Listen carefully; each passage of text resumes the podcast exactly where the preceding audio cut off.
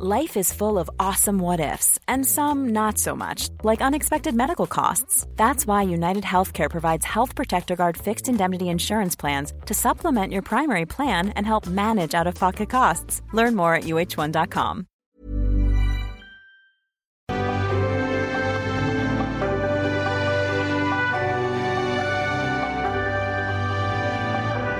Lo que quieren es que yo no aparezca en la boleta electoral en el 2006, que no aparezca mi nombre en la boleta electoral del 2006. Eso es todo.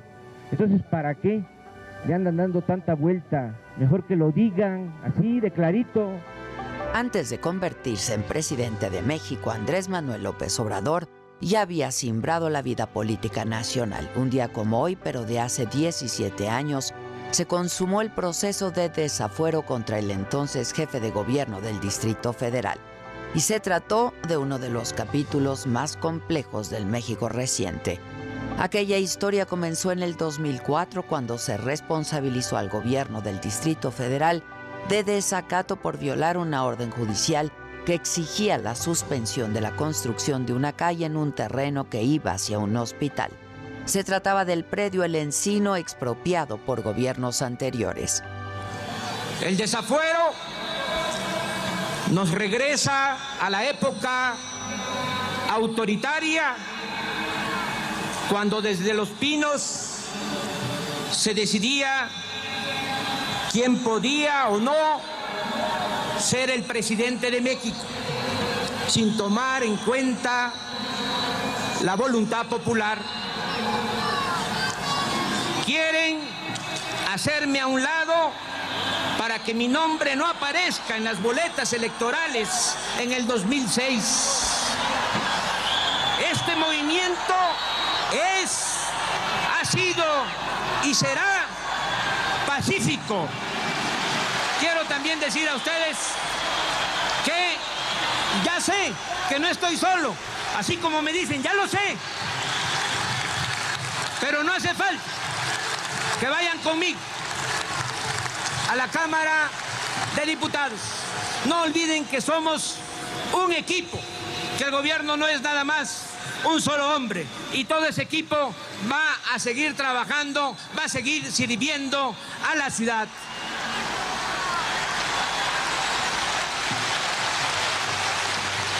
Inició entonces el proceso jurídico y un juez ordenó a la Procuraduría General de la República entonces a cargo del general Rafael Macedo de la Concha, a traer el caso. El primer movimiento que debía hacer la dependencia era promover un juicio de desafuero ante el Congreso de la Unión para que López Obrador respondiera ante la justicia por su presunto desacato.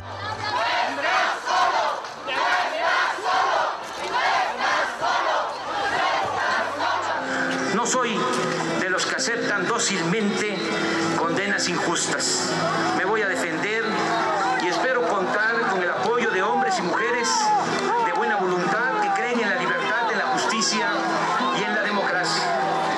El primero de abril del 2005, legisladores de los partidos Revolucionario Institucional y de Acción Nacional aprobaron iniciar el proceso de desafuero contra López Obrador.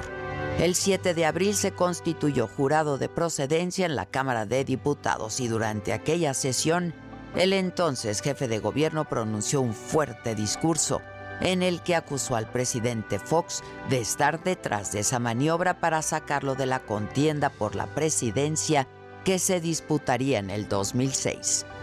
Al presidente de la República se le volvió una obsesión hacer campaña en mi contra. Eso es lo que explica este desafuero tramado desde los pinos.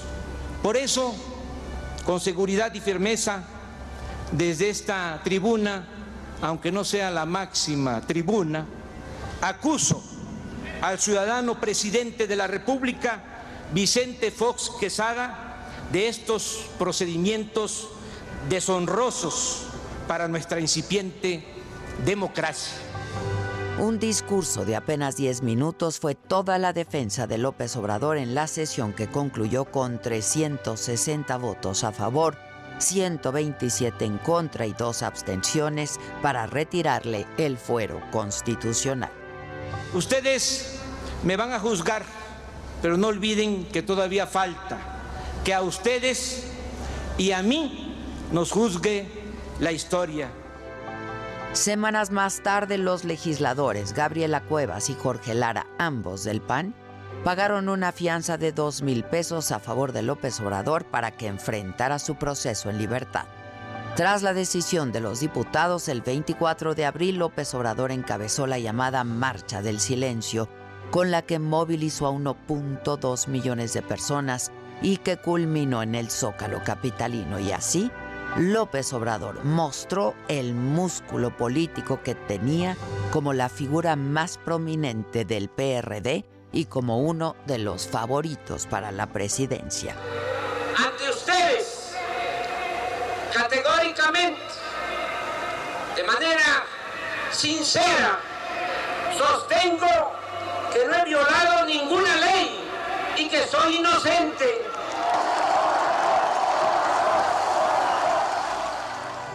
Frente a un zócalo abarrotado, el entonces jefe de gobierno reunió a su círculo más cercano. Alejandro Encinas, Martí Batres, Claudia Sheinbaum, Julio Scherer, Porfirio Muñoz Ledo y José Agustín Ortiz Pinchetti. Y ahí, López Obrador reiteró que el desafuero era parte de una conjura para evitar su candidatura presidencial. 72 horas después de aquel mitin, Fox anunció la renuncia del procurador Macedo de la Concha. Finalmente, el 4 de mayo, la PGR decidió no ejercer acción penal contra López Obrador y él pudo presentarse a la contienda electoral por la presidencia en el 2006, que perdió contra el panista Felipe Calderón. En mayo del 2016, el propio Fox admitió que el proceso de desafuero fue uno de los errores de su gobierno. El presidente Vicente Fox se reunió hoy con estudiantes del Tecnológico de Monterrey con cartulina en mano. Una joven protestó justamente por el desafuero de López Obrador. Es tan importante para mí reunirme con jóvenes, escucharles, sentirles. El desafuero probablemente, eh, si me volviera a ver en las circunstancias, lo dejaría correr, que al fin y al cabo iba a perder, como perdió. con desafuero, sin desafuero. Ese fue mi segundo triunfo este, no solo el del 2000, sino el del 2006 también. Parecía que usted estaba en campaña también, pues si estaba en campaña. Cuidé todo, eh, cuidé todo con mucho, con mucho detalle. No creo que cometí ninguna falta o ninguna violación a la ley. Aquel 7 de abril del 2005 convulsionó la vida política del país y López Obrador regresó a la Cámara de Diputados el 1 de diciembre del 2018 para su investidura presidencial. Por mandato del pueblo, iniciamos hoy la cuarta transformación política de México. Puede parecer pretencioso o exagerado porque se acabará con la corrupción y con la impunidad que impiden el renacimiento de México.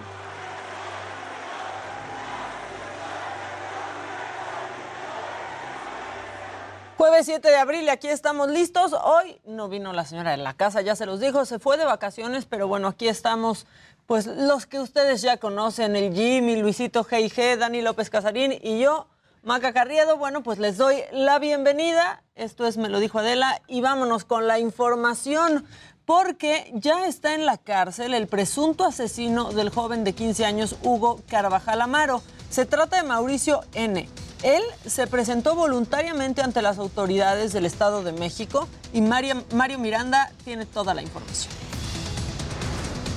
El presunto homicida de Hugo Carvajal se entregó ante la Fiscalía del Estado de México. La noticia conmovió a los padres, hermanos y amigos del adolescente que fue asesinado durante un altercado en una fiesta clandestina en Gilotzingo. ¡Ya! ¡Ya lo agarraron! ¡Viva México! ¡Viva! ¡Viva México! Es que ya se encuentra detenido el asesino de Hugo. Ya lo agarraron. Y como les dije, vamos a hacer justicia. Vamos a hacer justicia por Hugo. Y Hugo no iba a ser parte de la estadística. La Fiscalía de Justicia del Estado de México informó que Mauricio N. se entregó voluntariamente a las autoridades. Tras la aprehensión, se realizó un examen médico para finalmente trasladarlo al penal de Barrientos en Tlanepantla. El subsecretario general de Gobierno del Estado de México, Ricardo de la Cruz, informó que por la secrecía de la investigación está imposibilitado para dar más datos sobre la detención de Mauricio N. Los amigos y familiares de Hugo mencionaron que se encuentran tranquilos y felices al saber que el responsable ya está tras las rejas y se va a hacer justicia. Tengo tanta paz en estos momentos que creo que mi rostro, después de tantas horas sin dormir y de, vivir todo esto que hemos vivido juntos, que yo voy a dejar a Dios que Dios lo juzgue. Pero sí, sí le voy a decir, mirándole a los ojos,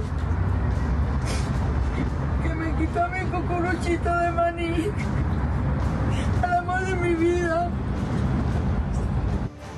La madre de Hugo comentó que le gustaría que se honre la memoria de su hijo poniéndole el nombre de Hugo a una cancha de fútbol. Informó, para me lo dijo Adela, Mario Miranda. Bueno, pues mientras concluyen las investigaciones del asesinato de Hugo, el Jardín Imperio, lugar donde lo mataron, está bajo resguardo de la policía y Alan Rodríguez tiene el reporte. Cada fin de semana se realizaban fiestas clandestinas en el Jardín Imperio, localizado en Avenida Paseo Gidal, cerca del cruce con Espíritu Santo, en el municipio de Gilotzingo, Estado de México. Cuando sucedió el accidente, pues estamos teniendo clientes, pero sí se escuchaba mucho relajo, mucha música. Y pues sí, no es la primera vez, ya van varias ocasiones que hay mucha música, mucha alteración. Trabajadores de la zona señalan que el jardín donde fue atacado letalmente Hugo Carvajal era sede de eventos donde el volumen alto de la música afectaba otros establecimientos, donde los clientes buscaban la meditación. A mí sí, sí me incomoda que en las redes sociales digan que aquí, que antros, que drogas y todo lo que sea en las redes no es cierto. Desgraciadamente nos tocó lamentablemente el deceso de este jovencito. Otros habitantes del lugar aseguran que en Gilotzingo no se realizan eventos clandestinos. Sin embargo, en la periferia del restaurante Imperio se localizaron botellas, vasos de fiesta y envoltorios de papel para forjar. A pesar de lo que sea o que sea el restaurante clandestino, eso no tenía ni por qué. ¿no? Oye, te estás pasando, mejor te saco. Haciendo hasta menor de edad. Retírate, por favor. Ah, para mí que estaban hasta bien pasoneados y Sí. ¿El chavito o los otros? Pues el que le pegó al señor, me imagino. El predio se encuentra bajo resguardo de la Policía Municipal, mientras concluyen los peritajes y las investigaciones del caso.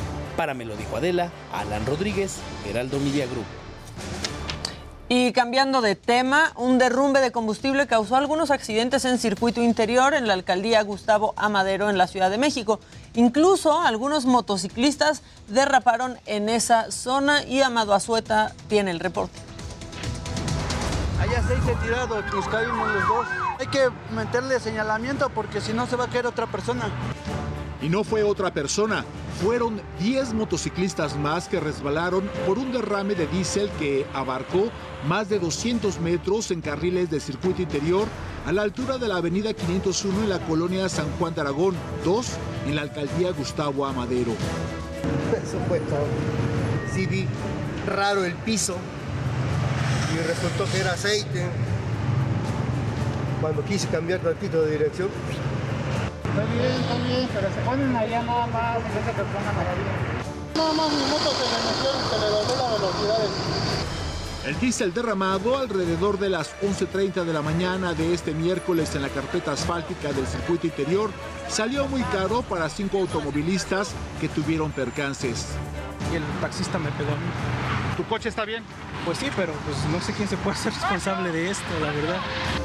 El taxista se hizo responsable por unos minutos porque después se dio a la fuga. Pues nada más se derrapó el piso y pues le di el percance. Tenemos que hablarle al seguro. Ya no se detuvo. Pues ojalá tenga valor civil y se contacte conmigo.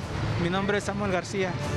Los accidentes no pararon por lo menos durante 40 minutos, principalmente para aquellos que no quisieron escuchar la alerta de los policías. Bueno, es un derrapamiento por la moto, pero no pasó gran cosa.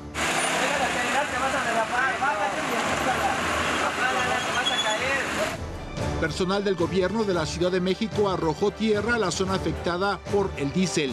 El aceite desapareció y los afectados se llevaron su golpe porque no tuvieron a quien reclamar. Para me lo dijo Adela, Amado Azueta, Heraldo Televisión. Bueno, y en el Centro de Investigación y Docencia Económicas, el CIDE, estudiantes y académicos realizan una consulta de revocación de mandato. El objetivo pues es saber si su director cuenta con la aprobación para mantenerse al frente de la institución y todos los detalles los tiene mi compañero Luis Pérez Curtad.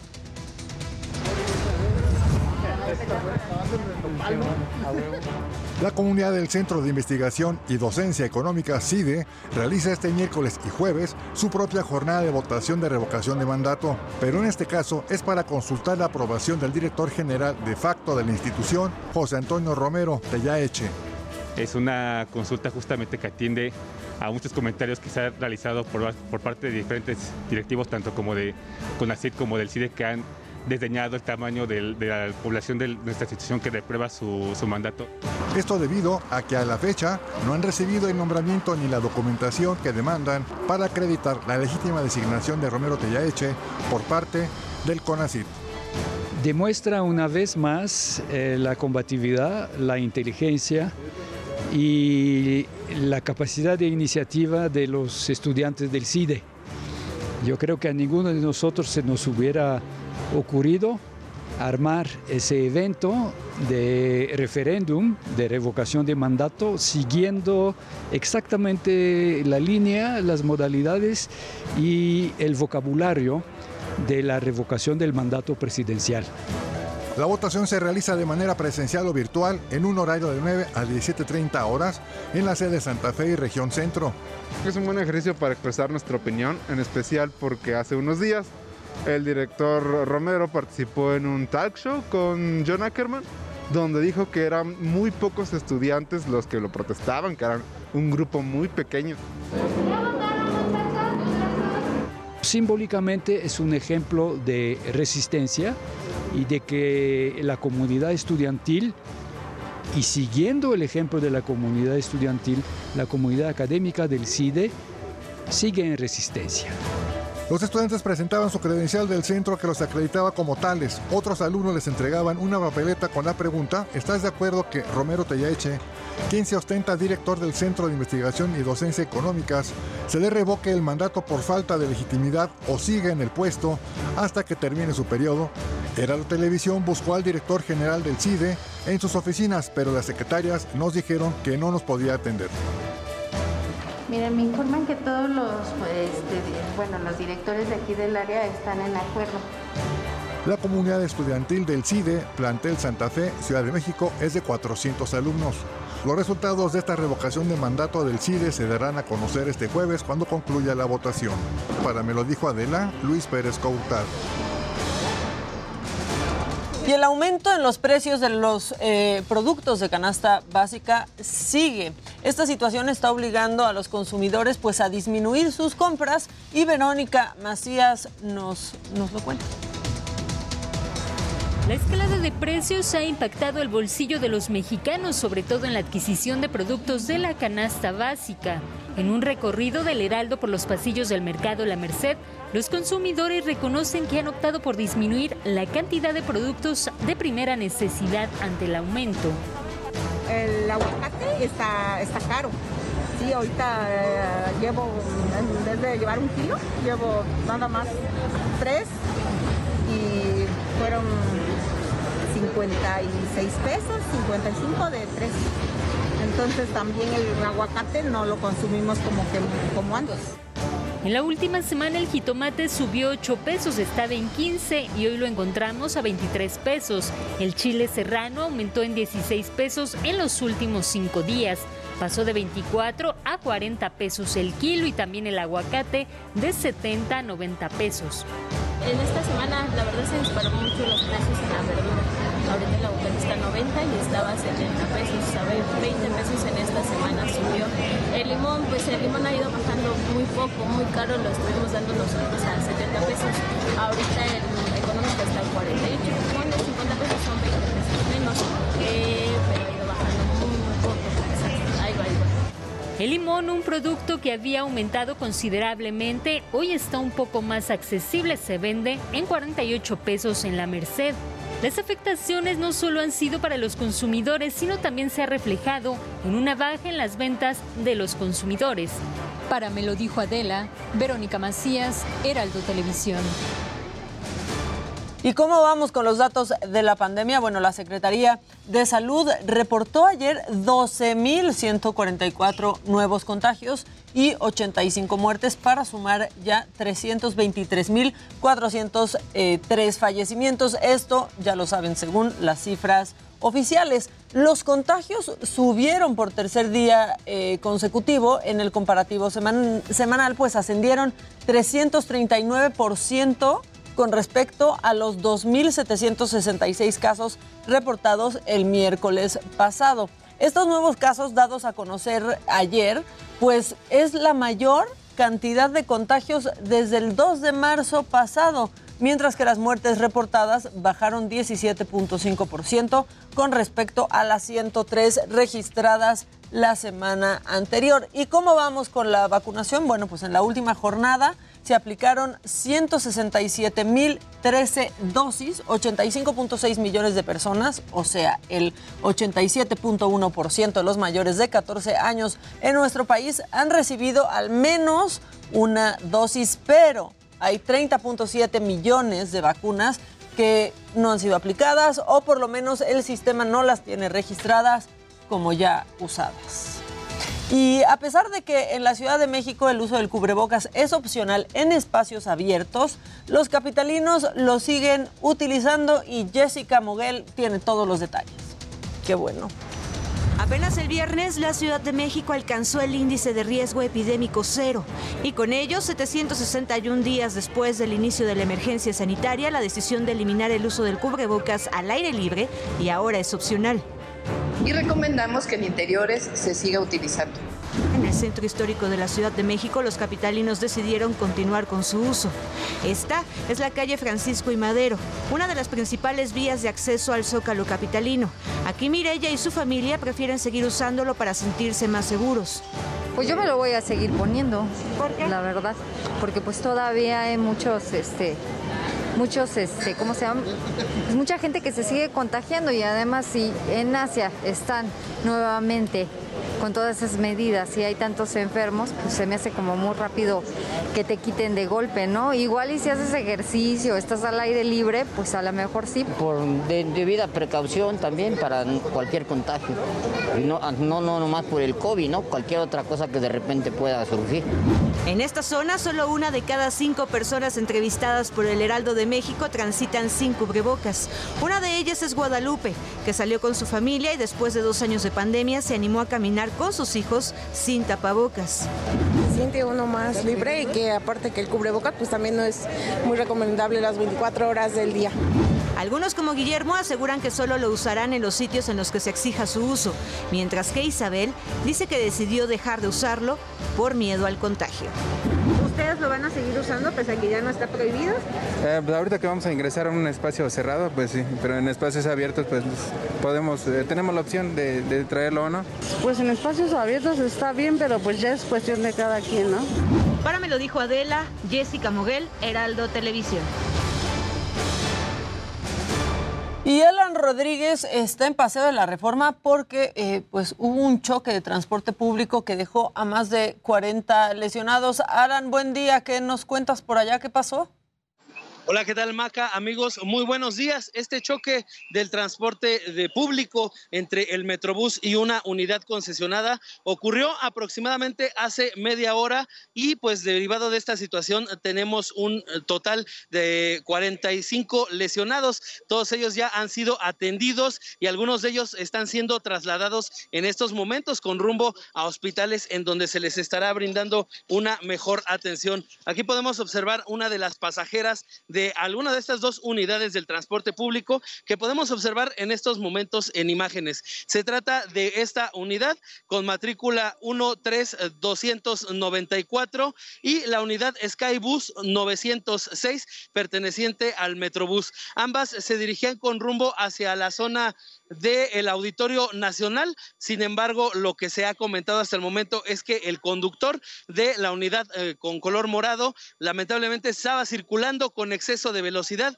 y esto fue lo que ocasionó este gran número de personas lesionadas. Ya en el punto tenemos autoridades por parte del Metrobús, por parte del transporte público y también eh, autoridades de protección civil quienes están coordinando el trabajo de los paramédicos y también de los rescatistas que han estado apoyando a todos y cada uno de los lesionados. También personal de la Policía Capitalina está auxiliando en el apoyo, en, también a cargar algunas personas y con esto pues ya llegamos a la zona en donde todavía se continúa brindando la atención. Le repito, Maca, amigos, son aproximadamente 45 lesionados. De ellos se ha mencionado que seis son de gravedad, van con lesiones bastante fuertes y por este motivo fueron los primeros en ser retirados de la zona y llevados hacia un hospital cercano. Ya podemos observar aquí eh, al encargado de protección civil. Vamos a tratar de platicar con él para que nos platique un poco más la situación. Estamos en vivo con Adela. Buenos días. ¿Nos puede decir su nombre, por favor? Maestro Humberto González Arroyo, director general táctico operativo de la Secretaría de Gestión Integral de Riesgos y Protección Civil. ¿Qué situación se presentó? Se presentó un choque por alcance entre una unidad de Metrobús y una unidad de concesión de transporte público. En estos momentos está la Secretaría de Seguridad Ciudadana, Aerón Cruz Roja, valorando y haciendo los traslados de los lesionados. Son lesionados hasta el momento de la segunda prioridad y tercera prioridad. Hay un proceso también de triage, está el director ya del Metrobús en el sitio, está también los responsables de seguridad ciudadana y continuaremos, que es lo más importante, con garantizar que sean trasladados y atendidos todos los pacientes. Muchísimas gracias. Está a sus órdenes. Buen día. Pues bueno, Maca, amigos, como ya escuchamos, el número de lesionados de la segunda y de la tercera son aquellos que sus lesiones no son tan graves, sin embargo, sí ameritan de revisión, algunos de ellos más de tratamiento médico. Todos los eh, seguros de ambas unidades se correrán a cargo de esta, pues del gasto que implique los traslados y la atención de los lesionados. Por lo pronto es el reporte que tenemos desde el cruce de Reforma y Gandhi. Muchas gracias, Alan. Ya siempre tratándose de ganar entre ellos, de verdad, nada más ocasionan accidentes. Es correcto, es una de las situaciones que denuncian los pasajeros que viajaban a bordo principalmente de la unidad del transporte público concesionada, es que sí, pues lamentablemente a esta hora de la mañana van completamente cargados de pasaje y aún así se lo van peleando. Pues sí, muchas gracias, muchas gracias, Alan. Y ahora vámonos con Israel Lorenzana, porque él está en circuito interior y ahí un tráiler que transportaba más de 25 toneladas de papel, pues se volcó y en carriles centrales. Israel, buen día, ¿qué pasó por allá? Maca, muy buenos días, es un gusto saludarte esta mañana.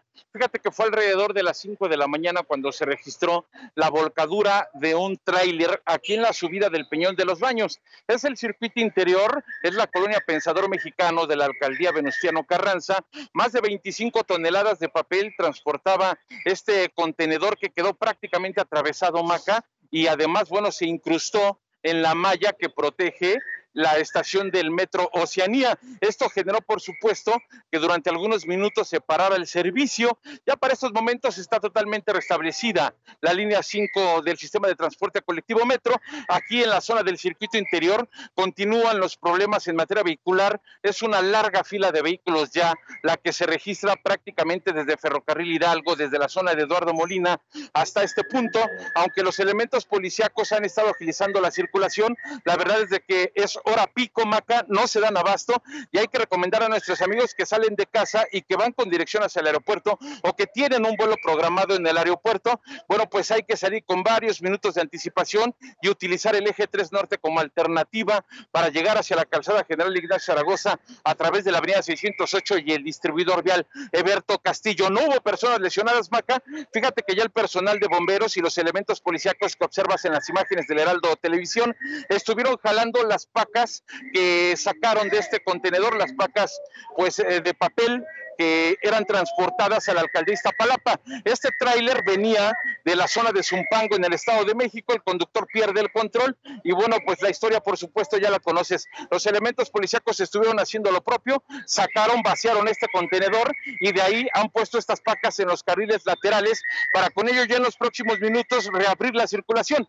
Los carriles laterales están funcionando, Maca, como puedes observar, pero la verdad es de que no se dan abasto. Es mucha la afluencia vehicular que va con dirección hacia la calzada general Ignacio Zaragoza. El personal del sistema de transporte colectivo Metro también está trabajando, revisando la, la estructura de la estación Oceanía, la cual quedó afectada. Esto a consecuencia de que ahí fue a parar este contenedor que estamos viendo en las imágenes en color anaranjado, el cual ya está enganchado por una grúa de la Secretaría de Seguridad Ciudadana. Se prevé que ya en los próximos minutos comiencen a arrastrarlo para con ello liberar la circulación. Tal están los bomberos. En estos momentos se van a poner de acuerdo para ver cuál va a ser la maniobra para poder retirar este contenedor que quedó atravesado, que ya por supuesto lo han enderezado, Maca. Pero bueno, pues hay que por supuesto tomar en cuenta los eh, problemas en materia vehicular. Esto todavía tardará algunos minutos, así que por supuesto hay que estar muy al pendientes de lo que ocurre aquí en la zona del circuito interior. Es la subida del Peñón de los Baños. Estamos a un costado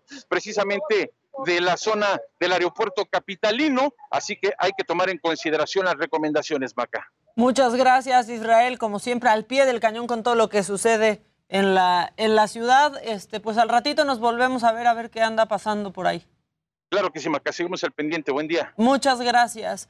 Y bueno, en el día 43 de la guerra, el presidente Zelensky, el presidente ucraniano, aseguró que Rusia trata de ocultar las pruebas de sus crímenes y alerta que hay miles de personas desaparecidas.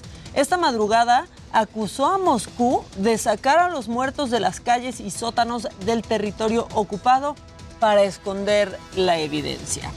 Y las tropas rusas que quedaban en los alrededores de Kiev y Chernigov, eh, en el norte de Ucrania, pues se han retirado de esas ciudades. Según reportes de inteligencia estadounidense, los soldados se han replegado a Bielorrusia y Rusia para reconsolidarse y reajustarse y la Organización de Naciones Unidas votará hoy mismo una iniciativa para expulsar a Rusia del Consejo de Derechos Humanos.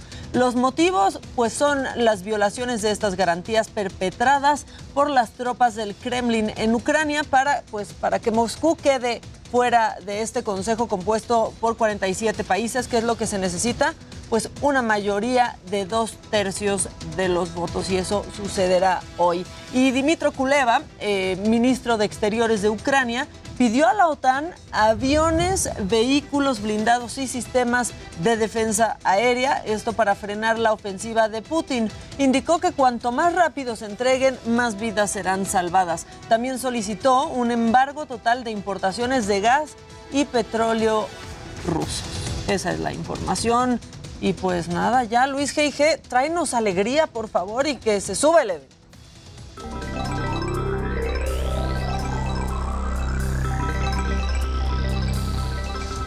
Gente bonita, muy buenos días. ¿Cómo están? Oigan, apláudanle. Se está desviviendo. Exacto, ya arranqué el gente bonita mucho antes, pero bueno, bye. Y no trae lentes. Y no traigo lentes, me olvidaron los lentes. Pero Milhouse. me veo más joven, ¿verdad? ¿O no? Te ves muy guapo porque aparte te sacaste punta. Exacto, exacto. Y se ven tus ojitos. Pero dime que me veo más joven, súbeme el ánimo a mí también. Oye, ¿qué, ¿qué, te hiciste? Te ves más joven. Y eso que no iba a ver a Javi Derma. No, sí fuiste, no le dijiste, nos vemos mañana. Hoy, hoy, ah, vas hoy. Ah, fue ayer, es verdad. Pero bueno, a ver, rápidamente. Microsoft anunció la llegada a México de sus nuevas Surface, la Surface Pro 8 y Surface Laptop Studio, ambas equipadas con Windows 11 y la verdad es que están pensadas para gente que necesita alto desempeño. A mí me gustan mucho y creo que sí, en el tema Windows creo que sí es el estándar en este momento. Y bueno, por otro lado, el presidente Andrés Manuel López Obrador aprovechó pues para pedirle ayuda a Elon Musk y sobre todo ahora que se convirtió en accionista mayoritario, aunque el presidente dice que ya es el dueño, eh, él dice que pues hay que tomar decisiones importantes y acciones para que no exista una guerra sucia en esta red social. Y bueno, finalmente fue lanzado eh, el tráiler de Batman Desenterrado, eh, que pues es un podcast producido por DC, exclusivo para Spotify, y que en su versión mexicana tendrá como protagonista al mismísimo Poncho Herrera. Así que tendremos un Batman rebelde. Pero bueno, estimado Jimmy, ¿tú a quién traes? Entre piernas.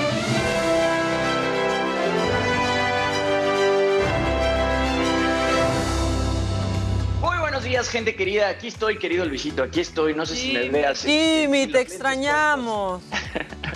Yo también los extraño, querida Maquita. Hoy tocó hacerlo desde casa porque y tristemente mi novia salió positiva a COVID. Entonces, nada más para prevenir, yo me siento bien, pero pues ya ya veremos, me voy a hacer una prueba y al ratito. Ay, quédate, ahí estás bien, desde aquí te vemos. No, hay problema, ¿eh? te puedes quedar ahí más tiempo. está bien, está bien. Bueno, hoy entre piernas vamos a estar platicando de que luego de que el lunes yo les comenté, pues esta noticia de que el actor francés Alain Delon había solicitado la eutanasia. Bueno, pues ahora fue su hijo menor, Alain Delon Jr., quien a través de su cuenta de Instagram desmiente toda esta información. Dice que todo se sacó de contexto y que fue un malentendido y aquí lo vamos a estar platicando. Y bueno, además, ayer también se reveló que Will Smith ya entró a un centro de rehabilitación después del golpe que le dio a Chris Rock en la entrega del Oscar. Fue el diario británico The Sun el que reveló la información, mencionando también que la popularidad de Will ha caído en un 30% y bueno, la popularidad de Chris Rock ha aumentado muchísimo. Y bueno, el jueves pasado yo platiqué con la cantante cubano-americana Génesis Díaz, quien fue parte del equipo de Adam Levine en La Voz Estados Unidos y que ahora está sacando varios sencillos que la verdad están súper cool y aquí les estaré mostrando qué fue lo que me contó. Pero bueno, mi querido Tronquín, buenos días, vamos contigo. Tronquín. Con los deportes.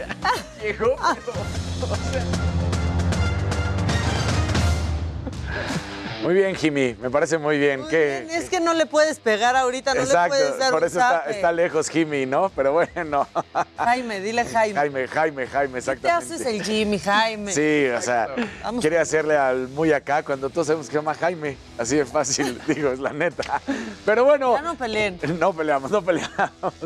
¿Qué tenemos que ver más adelante? Bueno, primero resulta que se da pues a conocer que se va a vender la playera de Diego Armando Maradona que utilizó en el Mundial del 86 en ese mítico gol de la mano de Maradona y el, gana, el gran gol histórico a los ingleses. También vamos a platicar lo que pasó en la Champions League, donde el Real Madrid de la mano de Karim Benzema vuelven a las andadas, un triunfo que se consigue y noche de empates en el fútbol mexicano. Esto de los partidos que se tenían pendientes de la Liga MX. Así que todo esto va más adelante en el deportero. Ahorita, Maquita, regresamos contigo para más información. Muchas gracias. Ya aquí les quieren poner lodo para su pelea, amigos. Por favor, no se peleen, no se peleen. Bueno.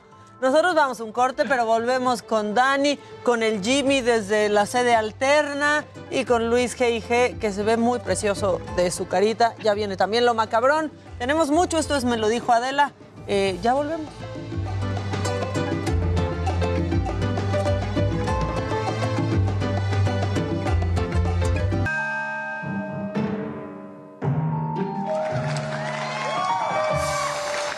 Bueno, bueno, nosotros seguíamos al aire en redes sociales, este, y pues ya puse, ya, ya puse calma entre mis compañeros, que andaban muy, muy Alfredo Adame y, y, el cazafantasmas. Este, Pero Jimmy es Alfredo Adame, ¿eh? me queda claro. O sea, Yo no sé quién echa la, patada de míralo, la Míralo, míralo, ¿eh? ¿Ve? O sea... Oye, lo que Ya, no sé qué está peor, Casarín. ¿Quién es el en trejo? esta confrontación de jueves, sí, Jimmy, yo creo que trae como de síntoma de, de, COVID o de, o de no COVID, eh, esta violencia. Sí. Sí. Cálmate. El violento Jimmy, es por Jimmy, favor. desde que saludó. Todo, nadie, nadie es un violento. Aquí, bueno, este, ¿le- ¿puedo hacer macabrón? ¿Un macabrón? Adelante, Maquita, Es que por no sé si favor. les ha pasado que se despiertan muy felices porque ya es viernes y de pronto es jueves. O Sí, sea, se dan cuenta sí. que todavía no llega el Horrible. viernes. Así más o menos se ve uno cuando celebra el viernes antes de tiempo.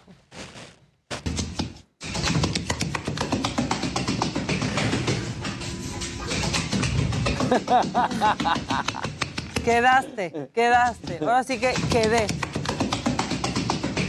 Oye, pero cuando te pasa a la in- al inverso es increíble. Sí, que piensas que apenas es jueves y, Y es- resulta que es, es viernes. viernes. Sí, Oh, es sí, es- genial. Pero eso nunca me, no me pasa. No, no, Esta semana siento que duró un mes. Sí, sí, O ha sido. Bueno, es que este, lo Sí, que, ya, ha sido lo que va de este año, de este 2022, ha durado como 10. Sí, O que sea. nos lo cuenten doble, por favor. Oigan, y pues si la vida fuera, o la semana, si la semana fuera este partido de básquet, yo no sé ustedes, pero creo que seríamos este niño que se hizo viral. Niño ahí. Yo, me- yo no me voy a mover, o sea, Ahí Que me se peleen Sí, estos. claro. ¿Qué onda? Así. Sí. Este, pero ¿les parece que estemos más positivos? Sí. Este niño tiene el secreto, tiene un secreto Lo- muy bonito que me vi. puso de buenas.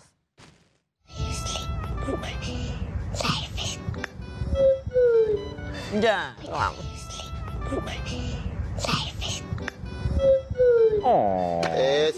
No, no le he encontrado todavía lo muy good hoy, pero tienes razón. Pero tiene razón. Tienes razón. Y de México para el mundo, la chona. La chona ya nos identifica en todo el mundo, ¿eh? Alexa, play La Chona. La Chona. Y voltea el niño como de qué. On Amazon Music. Eso.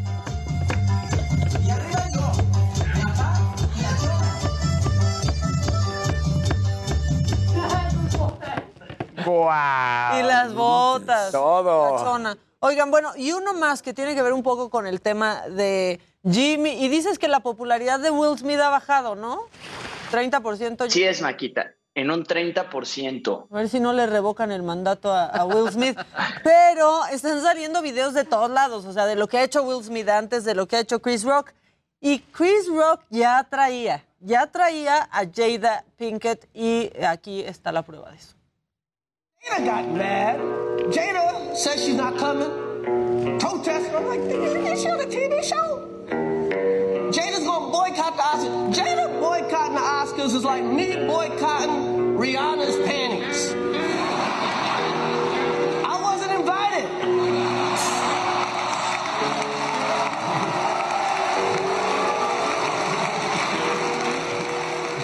Ahí nomás lo dejo sobre la mesa. Sí me dio risa lo que dijo. Sí, la verdad es que Chris sí. Rock también, o sea, que Jada quería boicotear los Oscars. Ah, ok. Ah, ok. Ok, ajá. Bueno, hasta aquí mi macabrón. ¿Qué? Pues Jimmy, ya te pasé el balón con lo de Jada Venga. Pinkett. Ya vas.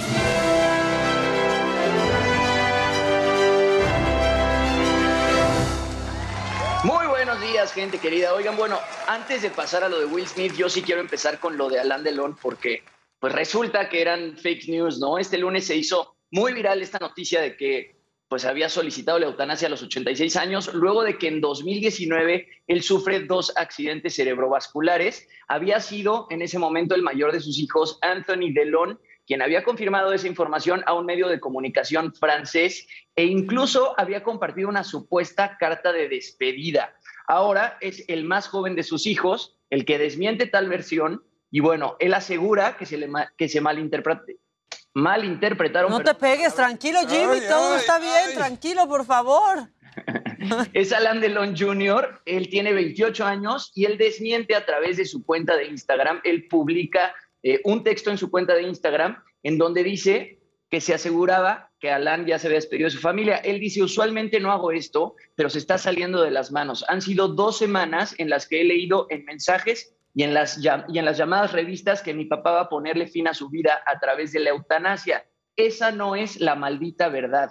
Una frase de un libro sacada de contexto es la que causa todo esto. Eh, lo que pasa es que durante la presentación del libro autobiográfico de Alain Delon, se da a conocer que Alain Delon justamente acompañó a su ex esposa Nathalie Delon cuando ella estaba enferma de cáncer de páncreas. Él la acompañó durante todo este, este bueno, proceso de muerte. Ella quería solicitar justamente la eutanasia, pero por vivir en Francia no le no pudieron este, practicarle la eutanasia porque en Francia no es legal. Y bueno, lo único que dijo en su momento Alain Delon fue, a- le dijo, hijo, cuando yo esté conectado a una máquina en coma, quiero que me desconectes. Entonces de ahí eh, se malentendió toda esta información y el lunes se hizo muy viral que Alain Delon a los 86 años había solicitado la eutanasia. Entonces es completamente falso que Alain Delon haya solicitado la eutanasia. Y ahora sí, vámonos con Will Smith, mi querida Maquita, y es que ayer también se hizo viral esta información de que Will Smith, bueno, ya entró a un centro de rehabilitación, esto porque supuestamente está viviendo niveles elevados de estrés derivados de, bueno, el golpe que le dio a Chris Rock, que le han cancelado varios proyectos cinematográficos que iba a protagonizar. Y bueno, el diario The Sun dice que el artista lo está haciendo en un exclusivo centro lleno de lujos y comodidades, solo al alcance de los más ricos. Dicen que Will está muy afectado y necesita ayuda para lidiar con el estrés y dice, esta es una de las luchas más duras de su carrera, tiene que hacer examen de conciencia y averiguar cómo saldrá adelante después de todo lo que le ha ocurrido. Y bueno, yo creo que está muy bien que, que esté tomando terapia porque resulta que la academia pues ya está realizando todas las investigaciones y podría enfrentarse a nuevas sanciones. Justamente, eh, de acuerdo con The Sun, la junta directiva de la academia ya está avanzando en los procedimientos disciplinarios y las sanciones pueden ser, uno, puede incluir una reprimenda privada, dos, una reprimenda pública, o sea, puede ser que Will Smith vaya a tener que pedir perdón otra vez. Tres, la pérdida temporal o permanente de los privilegios para asistir y participar en eventos o actividades de la acade- academia. Cuatro, creo que este es pues el que más le llama, el que más llama la atención, la pérdida temporal o permanente de la elegibilidad para recibir o mantener premios de la academia o la revocación de los premios y honores de la academia. Entonces, en una de esas, ah, sí, exactamente, estabas en lo correcto, Maquita. Puede ser que sí tenga que, regresar su premio Oscar.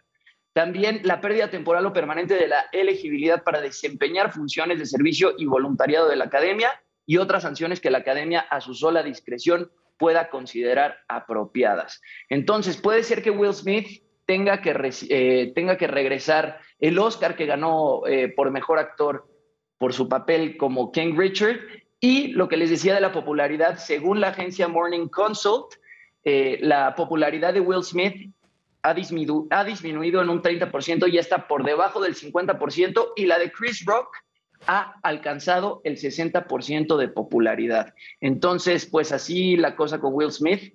Eh, justamente platicábamos en el programa hace unos días que ya le cancelaron un proyecto en Netflix, también le cancelaron otro proyecto de, de Sony Pictures y ya veremos qué sucede. Ahora, August ¿Su bioserie? Sí, tenía una bioserie.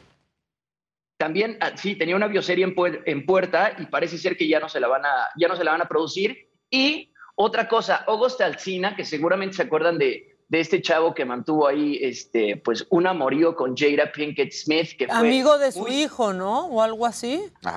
un, un rapero exactamente amigo de su hijo, que supuestamente él dice que Will Smith estaba eh, de acuerdo con que Jada y, y él mantuvieran una relación, pero públicamente nunca dijeron que esto fuera verdad. Ahora resulta que August Alsina está escribiendo, bueno, más bien podría publicar un libro en el que hable de toda la relación que mantuvo con Jada Pinkett Smith. Ay. Entonces, pues se, se están agarrando de toda esta bronca de los Óscares y de la bofetada que le dio Will Smith a Chris Rock, pues para, para hacer dinero, ¿no? A Chris Rock le está yendo muy bien, él está vendiendo las entradas de sus shows carísimas, y por otro lado, August Alsina parece ser que va a publicar este libro en el que habla del amorío que tuvo con Jada Pinkett Smith, y seguramente pues también se va a vender como pan caliente, Maquita. No, y aparte está teniendo sold out, porque no estaba teniendo sold No, out claro. eh, Chris Rock. Total que ya se fue Will Smith con sus tíos de Bel Air.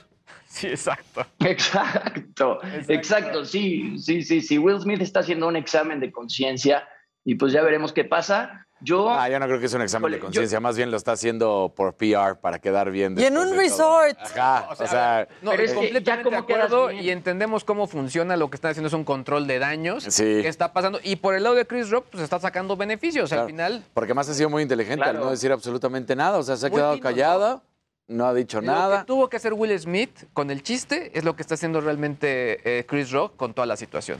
Sí. claro, Qué yo creo que el tema interesante va a ser si le retiran el Oscar o, o- o se lo dejan. Yo no Ya creo que le vayan a quitar el Oscar. Yo tampoco. No, ¿No? a mí me gustaría. O sea, sí ¿Ya me pasaron cuánto? ¿Dos semanas? Dos semanas. Ay, Pero Dos semanas. El Oscar. El Oscar no. La que sigue, por favor. Ya lo dijo la señorita. La que sigue, por favor. Gracias. La que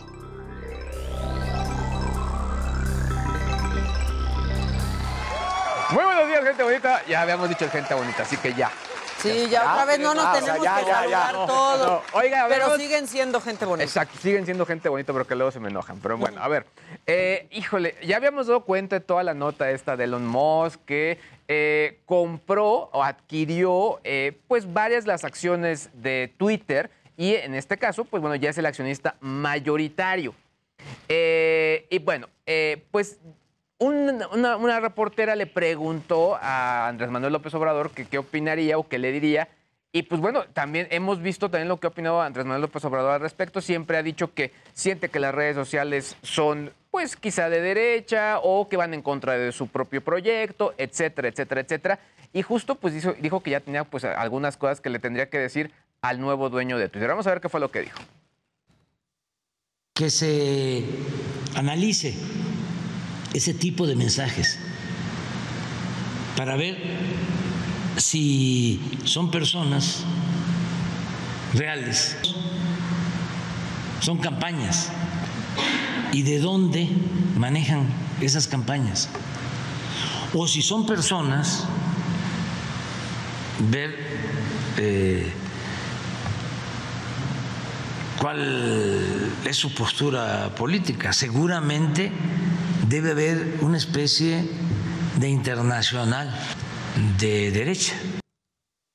Y bueno, mientras eh, Andrés Manuel López Obrador habla al respecto, que la verdad es que bueno, es lo mismo que ha dicho durante mucho tiempo, nada más que ahora ya tiene a quien decírselo, que es Elon Musk. que, ojo, no es el no dueño. sabía quién decirle. Exactamente, no es el dueño. O sea, únicamente es el accionista mayoritario. Pero bueno, mientras eh, eh, Andrés Manuel López Obrador dijo esto, pues ya hace un momento eh, Elon Musk pues ya publicó cómo va a ser su siguiente junta de consejo. Vamos a, vamos a ver qué fue lo que puso en Twitter. Ahí está. Dice que la siguiente junta de, de- de la, del board de Twitter va a ser un poquito iluminada.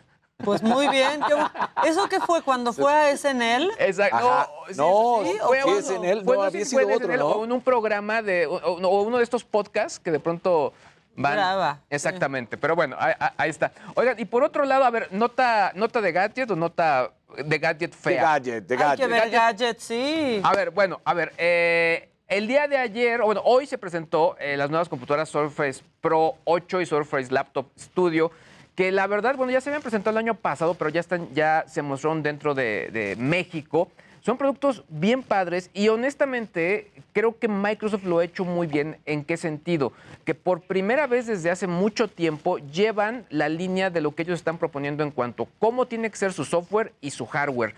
Eh, los dos modelos sí están pensados para gente que está buscando quizá mayor rendimiento, mayor eh, quizá eh, utilización para diseño gráfico, para ese tipo de situaciones. Eh, sí son productos más caros, con un diseño mucho más interesante, pero creo que el punto más importante es que sí, varias compañías, sobre todo los líderes de cómputo, como podría ser HP, Lenovo, van a tratar de seguir y, pues sí, eh, imitar este tipo de diseños. Todos los productos ya están en el, en el país. Vamos a dejar, ya estamos dejando ahí en Twitter también las características técnicas para los que estén más clavados. Tú usas Surface, ¿verdad? Yo uso Surface, la verdad es que estoy contento y, y honestamente, pues sí, o sea, es como el tipo de máquina que sí me gusta. Us- he hecho, usado Pero la tuya es diferente, ¿no? No es el. O sea, no son estos modelos de 7, Es 8, similar. 9, sino- Este, este es la 7 Pro. La- El que se presentó fue la 8 Pro y también fue la, la- el estudio, que el estudio sí es, es un poquito diferente, sí es mucho más laptop. Esta me gustó más justo porque conserva este tema de que es o tableta o ya le pones O el ya teclado. parece computador. Entonces la 11 es la que es como una laptop Una todavía. laptop, exactamente. Y ahí tienen laptops normalitas, ¿eh? pero con esta misma idea de poder funcionar muy bien. De hecho, las cámaras que traen, que para variar las cámaras de las compus son horribles. Horrenda. Inclu- incluso de Mac, o sea, de todas son muy malas. Ah, le, le agregaron mucho mejor sistema también de cómputo. En fin, han hecho un, un gran trabajo. Por otro lado, eh, la gente de Motorola también ayer presentó nuevos teléfonos. El- presentó el, el- el Moto Edge 30 Pro. Lo presentaron en México. El primer evento que realizaron desde hacía dos años. Eh, con Wow. gente. De hecho, yo me sentí un poquito incómodo porque de pronto yo volteé a ver a todos los demás y ya no traían cubrebocas. Y yo, híjole, como que yo me sentí raro porque el, el único que traía cubrebocas era, era, era yo. Y dije, no, me lo voy a volver a poner. O sea, yo no, yo no, No, quiero. sí, no, se sí da supone que es culpa, en ¿no? exterior, no en Exacto, interior. ¿Qué onda exacto. con eso? Pero en fin, la verdad es que creo que de, de este equipo lo que más me gustó, la cámara de selfie, ya es de 60 megapíxeles. Ah, bien. Normalmente veías esa cámara. Para el Forever. Alone. Exacto. Y pues bueno, para los que somos productores de contenido, para los que sacamos selfies todos los días, es una muy, muy buena cámara. Otro, otro detalle bien importante, la carga de batería ultra rápida. Si tú lo conectas dos minutos, te da dos horas de energía. Por dos Órale. minutos Dos conectado. minutos conectado. Wow. Wow. O sea, buenísimo. También les voy a dejar ahí las características técnicas en Twitter para que puedan estar ahí atentos. Este fue el Moto Edge 30 Pro. Y al rato les hablo ya del podcast de Batman. Ok, y sí te ves muy bien, ¿eh? Sí te ves muy guapo y Javi Derma muy bien y tú también muy bien. Gracias, Maquita. Tú también. Eh, se ve muy Gracias. bien. Gracias Te ves guapísimo. Gracias. Eso, ¡Eh! eso hacen los verdaderos Claro, hombres. Muy bien, Dani. Amigos, es de amigos. Exacto. Claro, claro. Es más, te queda hasta mejor la más amigos, luego también uno se dan besos, pero es distinto, ¿eh? Es distinto. Pregúntenle los cachorros, ¿no? Sí. Aquí puede ser el cachete, pero hasta ahí, Exacto, más. Exacto, exacto. Ya manda con. Bueno, vamos sea, directamente ya con, con mi buen Casarín. Que también es guapo.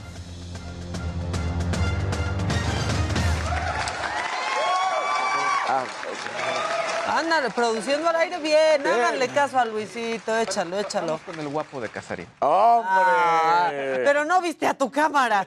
No, pues me la ponen acá arriba, acá. Aquí, ahora sí, vamos Ahí. con el guapo de Casarín. Ve qué guapo. Y qué guapo. ¡Hombre! Qué muchas gracias. Y qué guapa. Gracias, Digo, gracias. Del otro no digo nada porque está lleno de mocos, Jaime, pero bueno. Y anda como Will Smith, solo que cacheteándose a sí mismo. Exacto, él solo. Oigan, bueno, pues sale eh, ayer, a cono- a- se da a conocer la noticia de que Steve Hodge, que es jugador, bueno, fue jugador inglés y que estuvo en el Mundial de México 86, en ese partido donde gana la Argentina de Diego Maradona, que a la postre sería la campeona del mundo.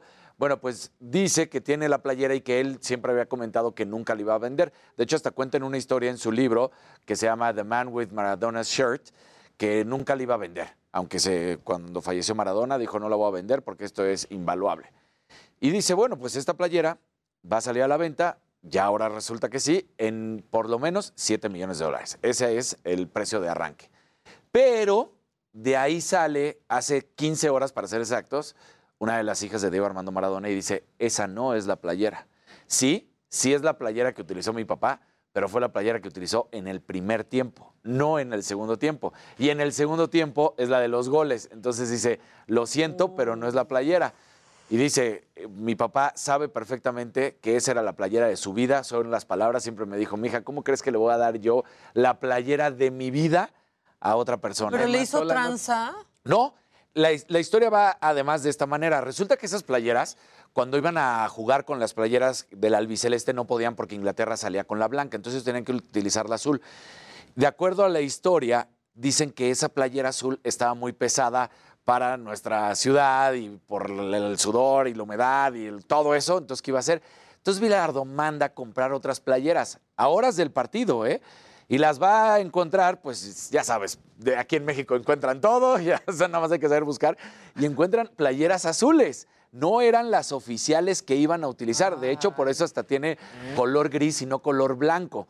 Entonces, también ahí puede haber una distorsión en cuanto a la historia, porque sí compraron muchas playeras, pero habrán hecho dos playeras, porque normalmente cuando tú juegas, te dan dos, tres, cuatro y hasta cinco playeras, dependiendo, para que las puedas cambiar. En el medio tiempo, ponerte una seca y no, que no salgas con Sí, la misma no playera empapada. Pero como en esta ocasión, para ese partido, horas antes se van y se compran todas esas playeras, porque lo pide justamente Bilardo, entonces no sabemos si realmente sí había dos playeras mínimo por jugador Claro. y se las hayan cambiado o era la única playera y si se la dio. Sí se la da. Y como ella lo dice, pues yo se la, mi papá sabe que se la dio, pero no fue la playera Esa. de los goles, es la del primer tiempo, donde no habían caído los La goles. playera de la mano. Exactamente. Y la del gol más bonito en la historia, el gol del siglo y el más bonito de la historia de los mundiales, que es donde se lleva a siete jugadores ingleses que arranca desde la media cancha. No. No, Entonces, pues ahí está, ahí, ahí está la controversia, ¿será historia, o no ¿eh? será? ¿No? Bien Entonces, padre. porque además tiene muchos aristas, ¿no? Porque Claro. habría comprado dos o nada más compraron una. Y más porque las compraron horas antes del encuentro. Ya. Entonces vamos a ver qué es lo que sucede, pero bueno. Yo fui el que les vendí las playeras. Exacto. Exacto. Yo soy, y yo tengo ese cambio. Yo- Exacto. Entonces, bueno, pues él dice, eh, aquí ya hay versiones encontradas, Steve Hodge dice que él las va a vender y que salen 7 millones de dólares, que es el precio de venta. Ahora, una gran noticia. Ayer se da a conocer en nuestro país que la Liga de Básquetbol Femenil se hace de manera oficial. Así es, la Liga Nacional de Básquetbol Profesional Femenil es una liga que pretende sentar las bases en este deporte para la igualdad de género y por supuesto la creación de oportunidades. En un principio van a ser ocho equipos divididos en dos zonas solamente, la norte y la sur. La Ganem, presidente de la Liga de eh, Sergio Ganem, perdón, eh, que es el presidente de la Liga de Básquetbol Femenil, dice que la temporada va a ser del 23 de abril al 17 de julio y vamos a escuchar al presidente de la liga. y nos sentimos muy contentos. Estamos tratando de cerrar el espacio al error para arrancar sólidos y con muchísimas ganas porque este es un proyecto que hace años ya queríamos empezar y que hoy, gracias a Dios, pues ya podemos arrancarlo con ocho equipos muy sólidos en la República Mexicana. Pues buenísimas noticias, básquetbol femenil profesional. Esperemos, si ya vimos que en el fútbol femenil profesional Maquita ha tenido buena respuesta, esperemos que el básquet también lo haga. Sabemos que es un poco complicado en nuestro país el amor por el básquet, pero sí hay. Sí, pues sí. Bueno, vamos a un corte, si les parece, y al volver, bueno, pues todo lo que ocurrió en la mañanera del presidente Andrés Manuel López Obrador y muchas otras cosas. Tenemos invitados, tenemos el montón todo el tiempo activo, así que vamos a un corte y ya volvemos.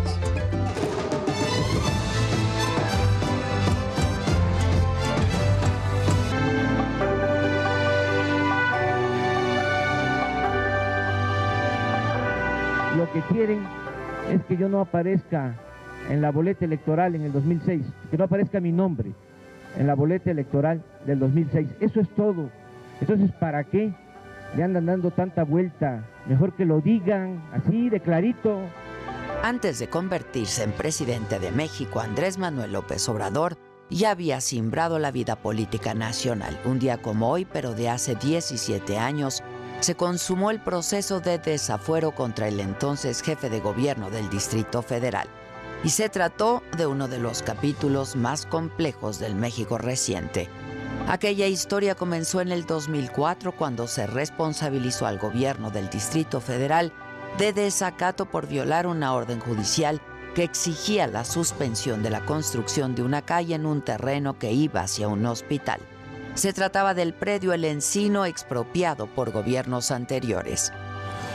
El desafuero nos regresa a la época autoritaria, cuando desde los pinos se decidía quién podía o no ser el presidente de México, sin tomar en cuenta la voluntad popular. Quieren hacerme a un lado para que mi nombre no aparezca en las boletas electorales en el 2006. Este movimiento es, ha sido y será pacífico.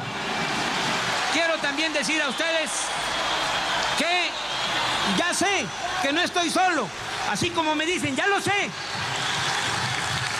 pero no hace falta que vayan conmigo a la Cámara de Diputados. No olviden que somos un equipo, que el gobierno no es nada más un solo hombre y todo ese equipo va a seguir trabajando, va a seguir sirviendo a la ciudad.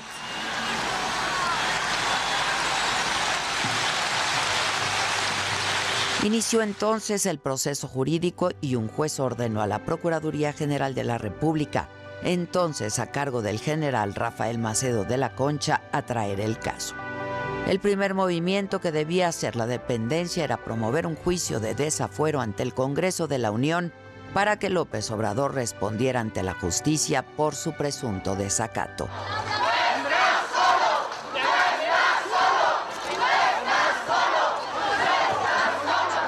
No soy de los que aceptan condenas injustas. Me voy a defender y espero contar con el apoyo de hombres y mujeres de buena voluntad que creen en la libertad, en la justicia y en la democracia. El primero de abril del 2005, legisladores de los partidos Revolucionario Institucional y de Acción Nacional aprobaron iniciar el proceso de desafuero contra López Obrador. El 7 de abril se constituyó jurado de procedencia en la Cámara de Diputados y durante aquella sesión, el entonces jefe de gobierno pronunció un fuerte discurso en el que acusó al presidente Fox de estar detrás de esa maniobra para sacarlo de la contienda por la presidencia que se disputaría en el 2006. Al presidente de la República se le volvió una obsesión hacer campaña en mi contra. Eso es lo que explica este desafuero tramado desde los pinos. Por eso, con seguridad y firmeza, desde esta tribuna, aunque no sea la máxima tribuna, acuso al ciudadano presidente de la República, Vicente Fox Quesada, de estos procedimientos deshonrosos para nuestra incipiente democracia. Un discurso de apenas 10 minutos fue toda la defensa de López Obrador en la sesión que concluyó con 360 votos a favor, 127 en contra y dos abstenciones para retirarle el fuero constitucional. Ustedes me van a juzgar, pero no olviden que todavía falta que a ustedes y a mí nos juzgue la historia. Semanas más tarde, los legisladores Gabriela Cuevas y Jorge Lara, ambos del PAN, pagaron una fianza de dos mil pesos a favor de López Obrador para que enfrentara su proceso en libertad. Tras la decisión de los diputados, el 24 de abril López Obrador encabezó la llamada Marcha del Silencio, con la que movilizó a 1.2 millones de personas y que culminó en el Zócalo capitalino y así López Obrador mostró el músculo político que tenía como la figura más prominente del PRD y como uno de los favoritos para la presidencia. Ante ustedes, categóricamente, de manera sincera, sostengo que no he violado ninguna ley y que soy inocente.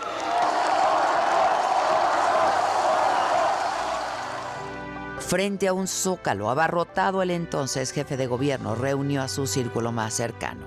Alejandro Encinas, Martí Batres, Claudia Sheinbaum, Julio Scherer, Porfirio Muñoz Ledo y José Agustín Ortiz Pinchetti. Y ahí, López Obrador reiteró que el desafuero era parte de una conjura para evitar su candidatura presidencial. 72 horas después de aquel mitin, Fox anunció la renuncia del procurador Macedo de la Concha. Finalmente, el 4 de mayo, la PGR decidió no ejercer acción penal contra López Obrador y él pudo presentarse a la contienda electoral por la presidencia en el 2006, que perdió contra el panista Felipe Calderón. En mayo del 2016, el propio Fox admitió que el proceso de desafuero fue uno de los errores de su gobierno. El presidente Vicente Fox se reunió hoy con estudiantes del Tecnológico de Monterrey con cartulina en mano. Una joven protestó justamente por el desafuero de López Obrador. Es tan importante para mí reunirme con jóvenes, escucharles, sentirles. El desafuero probablemente, eh, si me volviera a ver en las circunstancias, lo dejaría correr, que al fin y al cabo iba a perder, como perdió. con desafuero, sin desafuero. Ese fue mi segundo triunfo. Este, no solo el del 2000, sino el del 2006 Y es que también. parecía que usted estaba en campaña también, pues si estaba Pero en cuidé, campaña. Cuidé todo, eh, cuidé todo con mucho, con mucho detalle y no creo que cometí ninguna falta o ninguna violación a la ley. Aquel 7 de abril del 2005 convulsionó la vida política del país y López Obrador regresó a la Cámara de Diputados el 1 de diciembre del 2018 para su investidura presidencial. Por mandato del pueblo, iniciamos hoy la cuarta transformación política de México. Puede parecer pretencioso o exagerado porque se acabará con la corrupción y con la impunidad que impiden el renacimiento de México.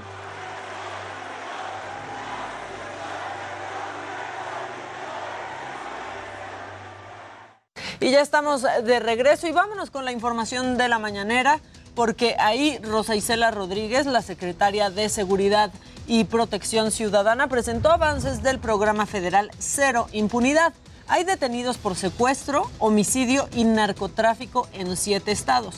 Estado de México, Jalisco, Zacatecas, Oaxaca, Puebla, Quintana Roo y Michoacán. En este último estado se subrayó el arresto de cinco personas relacionadas con la ejecución de 20 eh, personas en Sinapecuaro. Incluso ya hay detenidos por los hechos violentos del 10 de marzo en Parangaricutiro. Aquí está la información. Tenemos avances ya en el caso de San Juan Parangaricutiro, en Uruapan, Michoacán. Recordar que se dieron ahí también hechos en este lugar, en un enfrentamiento armado el pasado 10 de marzo. Eh, por la actuación de la Guardia Nacional se tuvo la detención de estas personas, ya se pusieron a disposición de la Fiscalía General de la República y se logró la vinculación de los 30 eh, detenidos. Y sobre el asesinato de Hugo Carvajal, ya se los comentamos en la primera hora, bueno, eh, eh, sucedió el fin de semana en una fiesta en un jardín de Gilotzingo en el Estado de México, pues se cumplimentó una orden de aprehensión en contra de Mauricio N., quien se entregó de manera voluntaria ante la Fiscalía mexiquense. Esto fue lo que dijo la secretaria Rosa Isela Rodríguez. Una detención, pero sí se hizo investigación, digamos, porque eh, está voluntariamente se presentó ante la Fiscalía de Justicia del Estado, quien cumplimentó una orden de aprehensión que tenía esta persona y era es presunto responsable del homicidio del menor Héctor Hugo Carvajal Amar. También sobre los asesinatos a periodistas durante este año, la secretaria de Seguridad aseguró que en todos los casos hay avances. Presentó detalles de seis. En los casos de José Luis Gamboa y de Armando Linares aún no hay detenidos, pero tienen ya identificados a los presuntos responsables. En los casos de Margarito Martínez y Lourdes Maldonado, Carlos Muñiz y Ever López ya hay detenidos y varios vinculados a proceso. Esto fue lo que dijo al respecto. Primero decir que de los seis casos, en resumen, se tienen 21 detenciones o vinculadas o vinculaciones. ¿Qué quiere decir? Que estas personas están eh, tras las rejas ya llevando un juicio penal correspondientes eh, en todos los casos.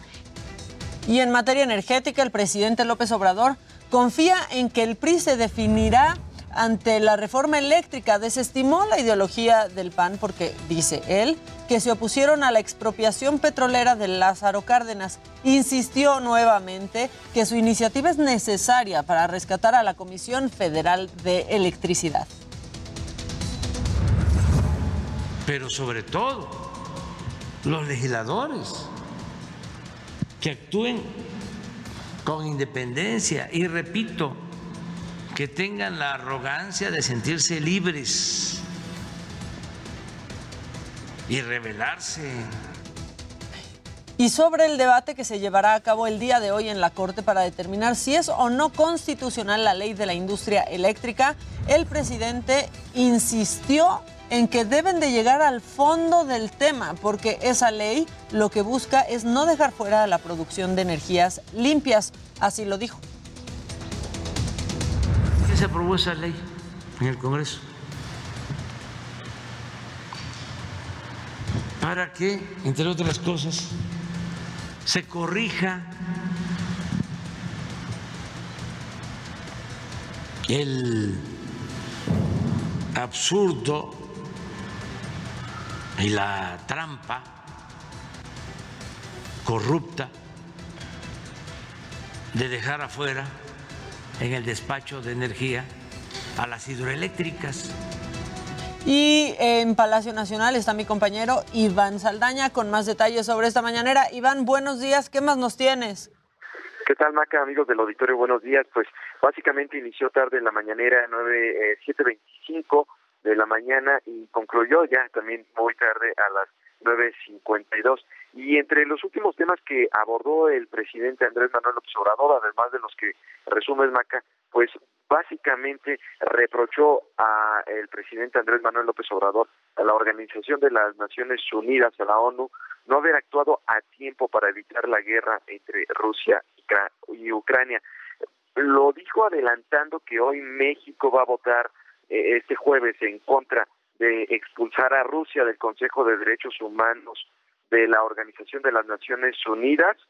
Eh, ahí dijo el presidente que pues básicamente cuestionó a la ONU por qué, dice, que no pudieron antes de que se desatara la guerra convocar a las partes. Dice que este conflicto deja en evidencia que falló la política tanto a nivel países en conflicto, también como a nivel internacional, y que no se aplicó de manera de manera eh, oportuna a tiempo la diplomacia que debió haberse actuado desde la ONU eh, sobre pues la sesión que va a tener el día de hoy el Consejo de Seguridad. Dijo México pues va a votar en abstención esa es una de las posiciones la, esa también es una posición. Y, eh, pues básicamente argumentó que esta posición es porque si eh, la ONU expulsa a Rusia pues básicamente eh, quién va a dialogar para alcanzar la paz y dice el objetivo de México es pugnar por la paz a nivel internacional, entonces por eso se van a, abstener. Y pues eh, bueno básicamente fue uno de los el último tema que abordó y por último pues eh, hasta incluso bromeó dice si no es la ONU entonces quién va a dialogar con el gobierno ruso eh, eh, la OEA y se refirió a Almagro, bueno, le preguntó cómo se llama y ahí dijo Almagro, el titular de la OEA, y pues se, se rió el presidente López Obrador y pues así concluyó con este tema eh, la mañanera de A lot can happen in the next three years. Like a chatbot may be your new best friend. But what won't change? Needing health insurance. United Healthcare Tri Term Medical Plans are available for these changing times. Underwritten by Golden Rule Insurance Company, they offer budget friendly, flexible coverage for people who are in between jobs or missed open enrollment. The plans last nearly three years in some states, with access to a nationwide network of doctors and hospitals. So, for whatever tomorrow brings, United Healthcare Tri Term Medical Plans may be for you. Learn more at uh1.com. Esta mañana aquí en Palacio Nacional, Mac. Muchas gracias, Iván. Pues seguimos pendientes y nos escuchamos mañana. Buenos días a todos. Buenos días para ti también. Y vamos de regreso con Alan Rodríguez a Reforma, porque eh, pues al parecer sigue aumentando el número de lesionados. Eh, Alan, ¿qué, ¿qué, nos dices de este choque de un camión con un, contra el Metrobús? Profunda. Doctora, al momento se sabe la posible causa del accidente.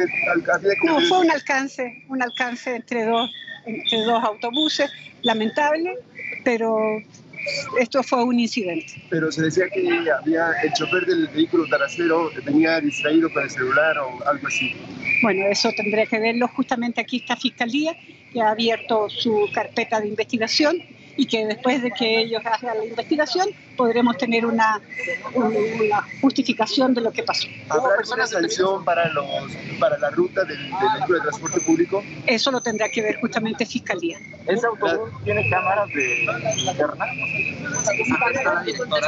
linterna? Maca, amigos, eh, como podemos escuchar palabras de Miriam Ursúa, directora de Protección Civil de la Ciudad de México, nos ha comentado ya el hecho de que han sido 60 personas trasladadas, de las cuales 40 so, fueron atendidas por personal de Protección Civil, por personal tanto de eh, el Escuadrón de Rescate y Urgencias Médicas, así como de otros eh, eh, servicios de emergencia. Quiero comentarles en estos momentos que, pues bueno, también tenemos la presencia del alcalde de Miguel Hidalgo, quien está dando pues un informe. Vamos a escuchar lo que comenta. Independientemente a todas las personas que requieren atención médica, se les. Ahorita, en, este, el momento que terminemos esta conversación. Eh, la persona que se encuentra hablando en estos momentos se trata del director del Metrobús, quien eh, está comentando que técnicamente todas las personas serán atendidas por el servicio eh, del seguro de este medio de transporte. Además de esto, ya personal de la Fiscalía General de Justicia de la Ciudad de México ha realizado los peritajes correspondientes en ambas unidades por lo cual pues ya la primera, que es la del transporte concesionado, ha sido retirada de este espacio, mientras que todavía continúan aquí en este punto los peritos revisando el interior de esta unidad. Se trata de la número 906 de Skyview y es que es la que se encontraba adelante del vehículo que lamentablemente lo impactó por la parte trasera. Por lo pronto, Maca, amigos, es el reporte que tenemos. Continuamos informándoles desde el cruce de Paseo de la Reforma y el circuito Gandhi. Muchas gracias, Alan. Y este, híjole, nosotros vamos un corte.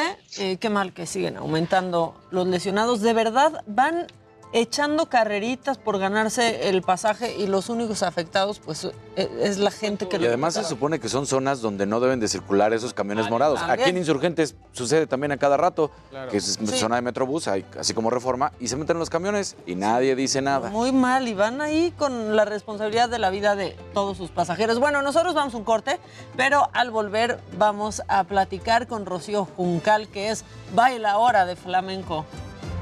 Ay, María Juncal, ¿por qué me ponen Rocío Juncal? Viene María Juncal. Ya volvemos, no, no se vayan.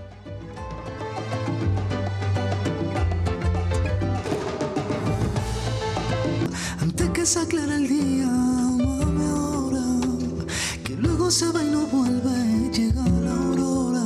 Amame ahora, amame ahora. Antes que se aclare el día, se va y no vuelve, llega la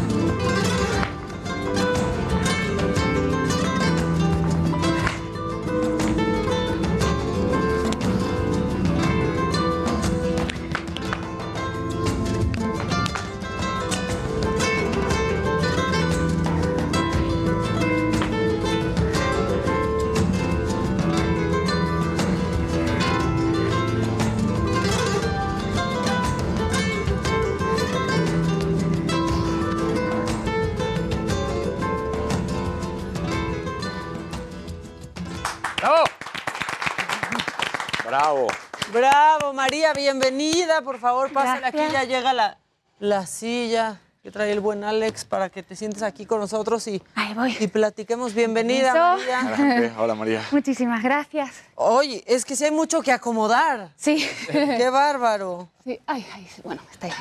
María, platicábamos en el corte que tú eres canaria, que eres de Canarias, pero muy chiquita te fuiste a Madrid y ahí fue tu encuentro con el, con el flamenco. Tráiganle agüita para que tome aire, María, por favor. Ahí voy, ahí voy. Sí, Solo nervios. Sí. No, no, por favor. Solo nervios. ¿Cuál nervio? ¿Cuál nervio? Digo. Qué amable, gracias.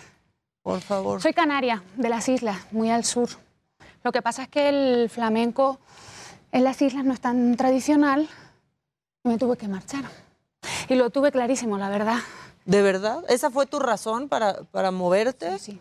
Me fui con 16 años a Madrid. A la Escuela Amor de Dios, que es la escuela Más. más representativa del flamenco a nivel mundial. Allí aprendí, allí, de allí arranqué, ahora sí que al mundo, ¿no? Mi primera gira fue por, por Estados Unidos y yo de Canarias, de repente me vi en Madrid, de repente me vi en Estados Unidos. ¿A qué lugar de Estados Unidos? Pues eh, curiosamente en esa ocasión hicimos una gira como cosiendo. Una Por cosa todos así. lados. Sí, sí, y, y lo mismo, de amor de Dios a esta ciudad, ¿no? El- a, a la Ciudad de México. Que, aquí en la Ciudad de México la verdad es que les gusta, nos gusta Sí, mucho esto. claro. Hubo un lugar que fue famoso muchísimos años que era gitanerías, ¿no? Eh, que los mejores llegaban a, a gitanerías y tenía ahí su público siempre, siempre estaba lleno ese lugar. Hay muchísima afición por el arte en general y por el flamenco en particular. Hay muchísimas escuelas, es sorprendente la cantidad de escuelas que hay. Yo tengo alumnas que se han ido, han ido creciendo y se han ido convirtiendo en exponentes muy claros den- dentro del medio flamenco. Y luego hay un, hay un público que durante mucho tiempo se ha quedado sin un lugar donde ir Sí. a comer algo rico, algo español, algo que le suene a flamenco Claro. también, porque le- también la comida nos suena flamenca, ¿no?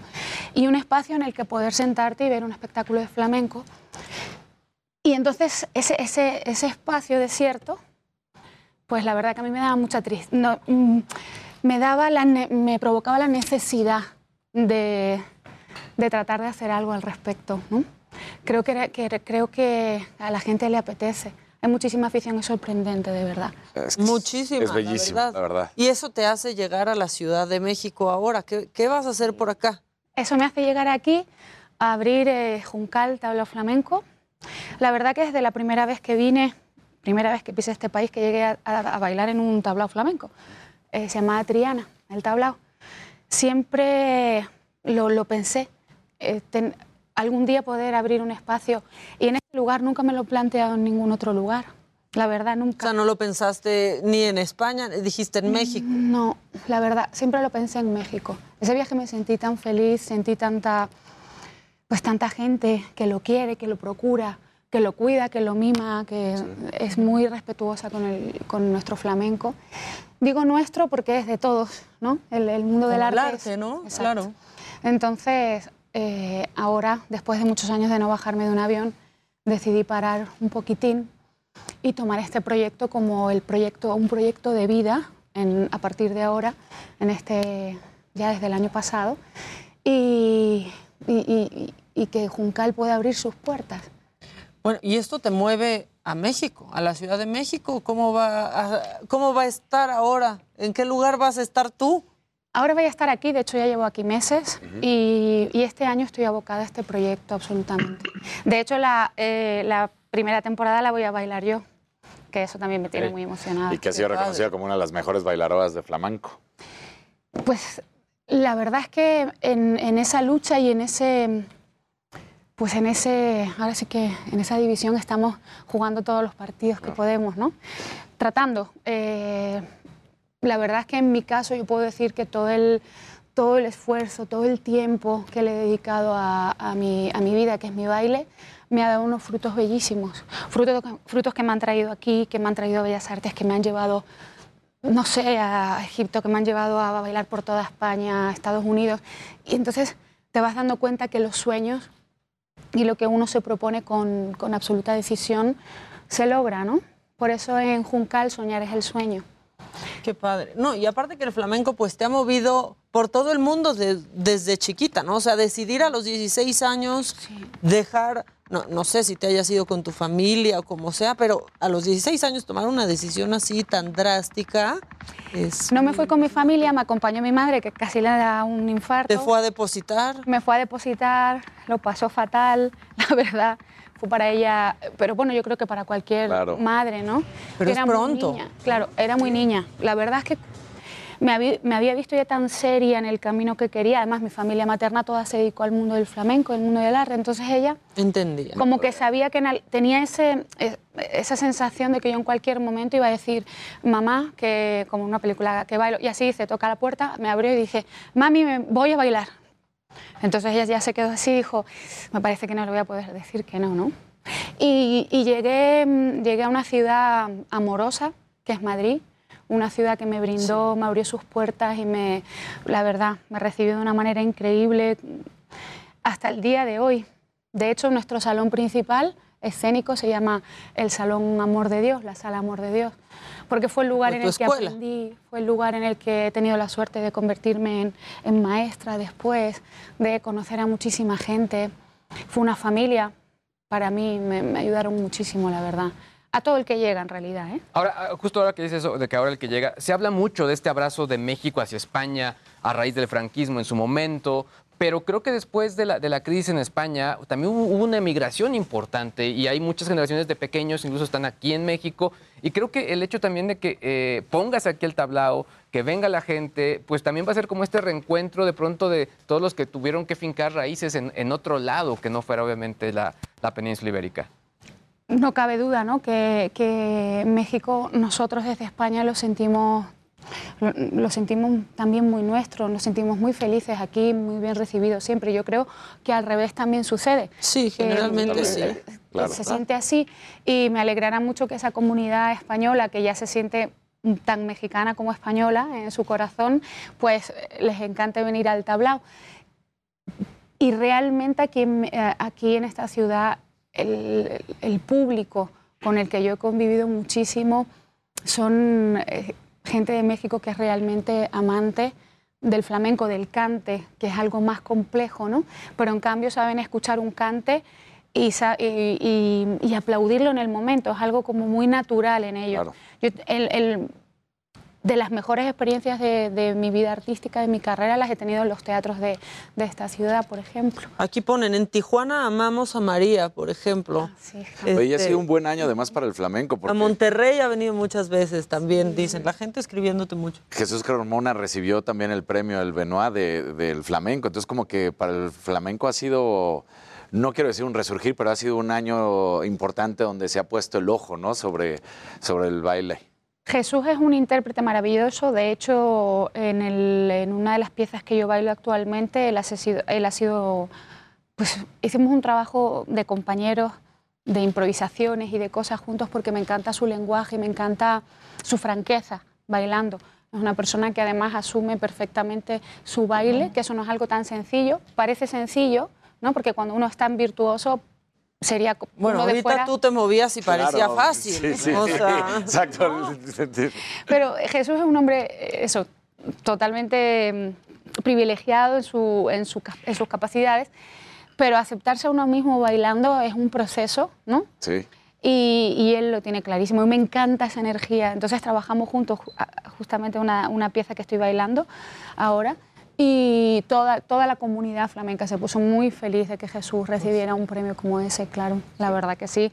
Y para el flamenco no deja de ser, son, son nutrientes de, de- esa planta que constantemente renueva sus hojas y son, ahí está la verdadera re- renovación del flamenco en cada intérprete, ¿no?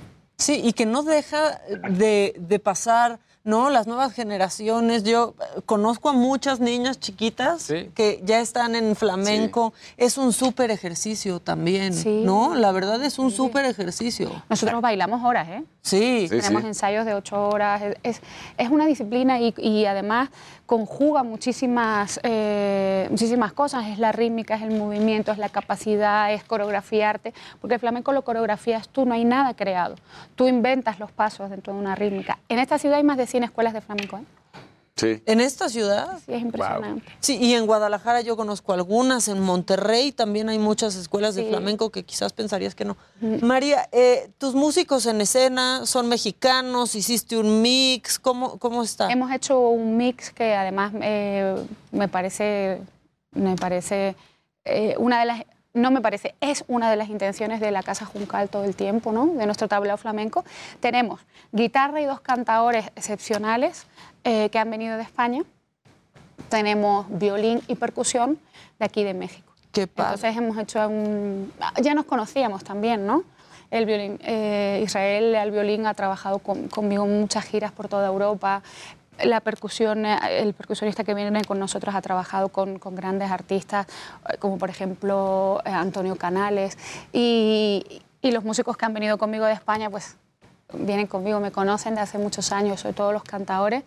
Así que es una forma de sentirte muy segura para este momento, que es un momento crucial dentro de, de- de mi vida, los objetivos que me he marcado. Personalmente ahora es, es algo que, va, o sea, que, que tiene muchísimo peso en el imaginario de mi vida. Ya decías tú que, que tú vas marcando los pasos, que no es que estén.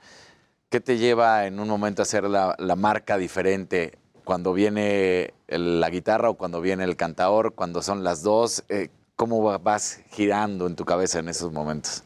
Bueno, el- por suerte la improvisación es un componente esencial en el flamenco, ¿no? Todos sabemos los códigos flamencos, digamos, Sí. en los que nos tenemos que mover, la rítmica, respetar el cante, y cuando todos estamos ceñidos a la rítmica, es cuando podemos fluir en la improvisación muchísimo. Eh, los espectáculos ya tienen unos parámetros, pues haces un esquema, tienes algunas cosas claras, pero eh, pues ahora sí que lo que te da, por eso está tan vivo, lo que te da un artista en escena es lo que la gente va a ver. Porque al final nosotros el movimiento y el baile es un poco la interpretación de todo lo que está escuchando la gente. Claro. Somos un filtro. Llega aquí, nosotros somos el filtro que lo convierte en una imagen clarísima. ¿no? Entonces, la magia, ese, ese famoso duende, yo creo que, que sucede cuando todos estamos en armonía y cuando todos nos estamos escuchando los unos a los otros y todo tiene tanta importancia que se convierte, que es una atmósfera que para nosotros es perfectamente palpable, la sentimos claramente y entonces ahí pasan cosas increíbles. Es que tienen que estar súper conectados todos, ¿no? O sea, tú saber para dónde van ellos, ellos estar viendo qué estás necesitando, qué estás necesitando tú también, ¿no? Y como dices, eh, bailan todo el tiempo, po- eh, sobre todo lo necesitan hacer para tener justo lo que dice Maca, ¿no? Esa, esa conexión, ¿no? Empatía.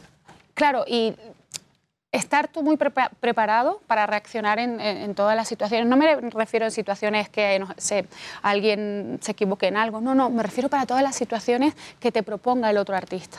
Que si el otro artista ese día se siente de una forma y canta de una forma, tú sepas, bueno, tengas la, cap- la- la capacidad de percibir esa emoción y entonces a lo mejor lo que tú un día lo, lo- lo harías imprimiéndole una fuerza y un carácter y un temperamento porque el flamenco se te mete aquí en la entraña y es como una carga de batería sí, a veces tienes esas explosiones, Claro. pero otras veces llega de otra manera a, a- a tu corazón y lo interpretas distinto. Entonces, para mí, la clave es el espacio que le damos a todos la- los artistas que están en escena, porque de esa forma somos capaces de transformarnos en cada función.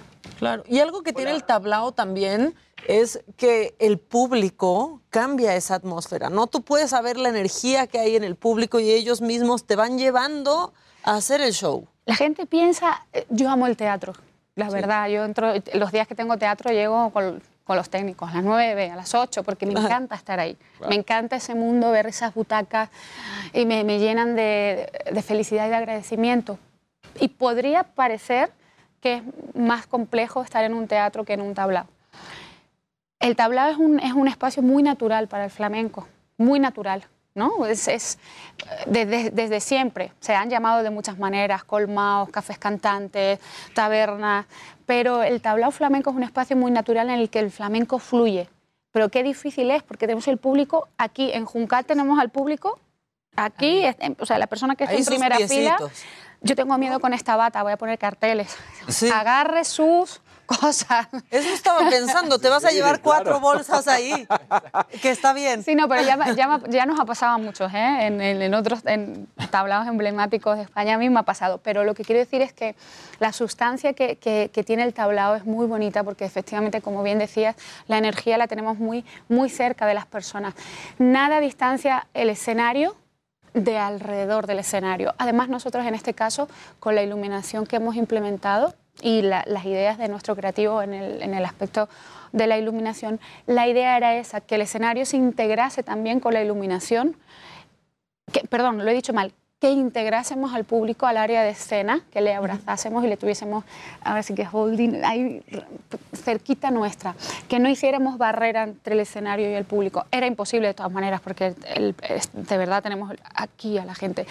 En un escenario que además yo quería tener muy a vista, o sea, no- quería estar a- claro. muy a la altura eh, de, de los ojos de la gente. Qué padre lo platicas, la verdad. Creo que tenemos a Jimmy. Jimmy ha querido es otro compañero que está aislado, pero quería preguntar, Jimmy, aquí está María, ¿qué querías preguntar? Hola María, ¿cómo estás? Buenos días. Qué Buenos guapa, días. Qué, boni- qué Gracias. bonito tu vestido y qué bonito tu arreglo del Te la perdiste, Jimmy, por estar en Ya lo sé. aislamiento. Exacto.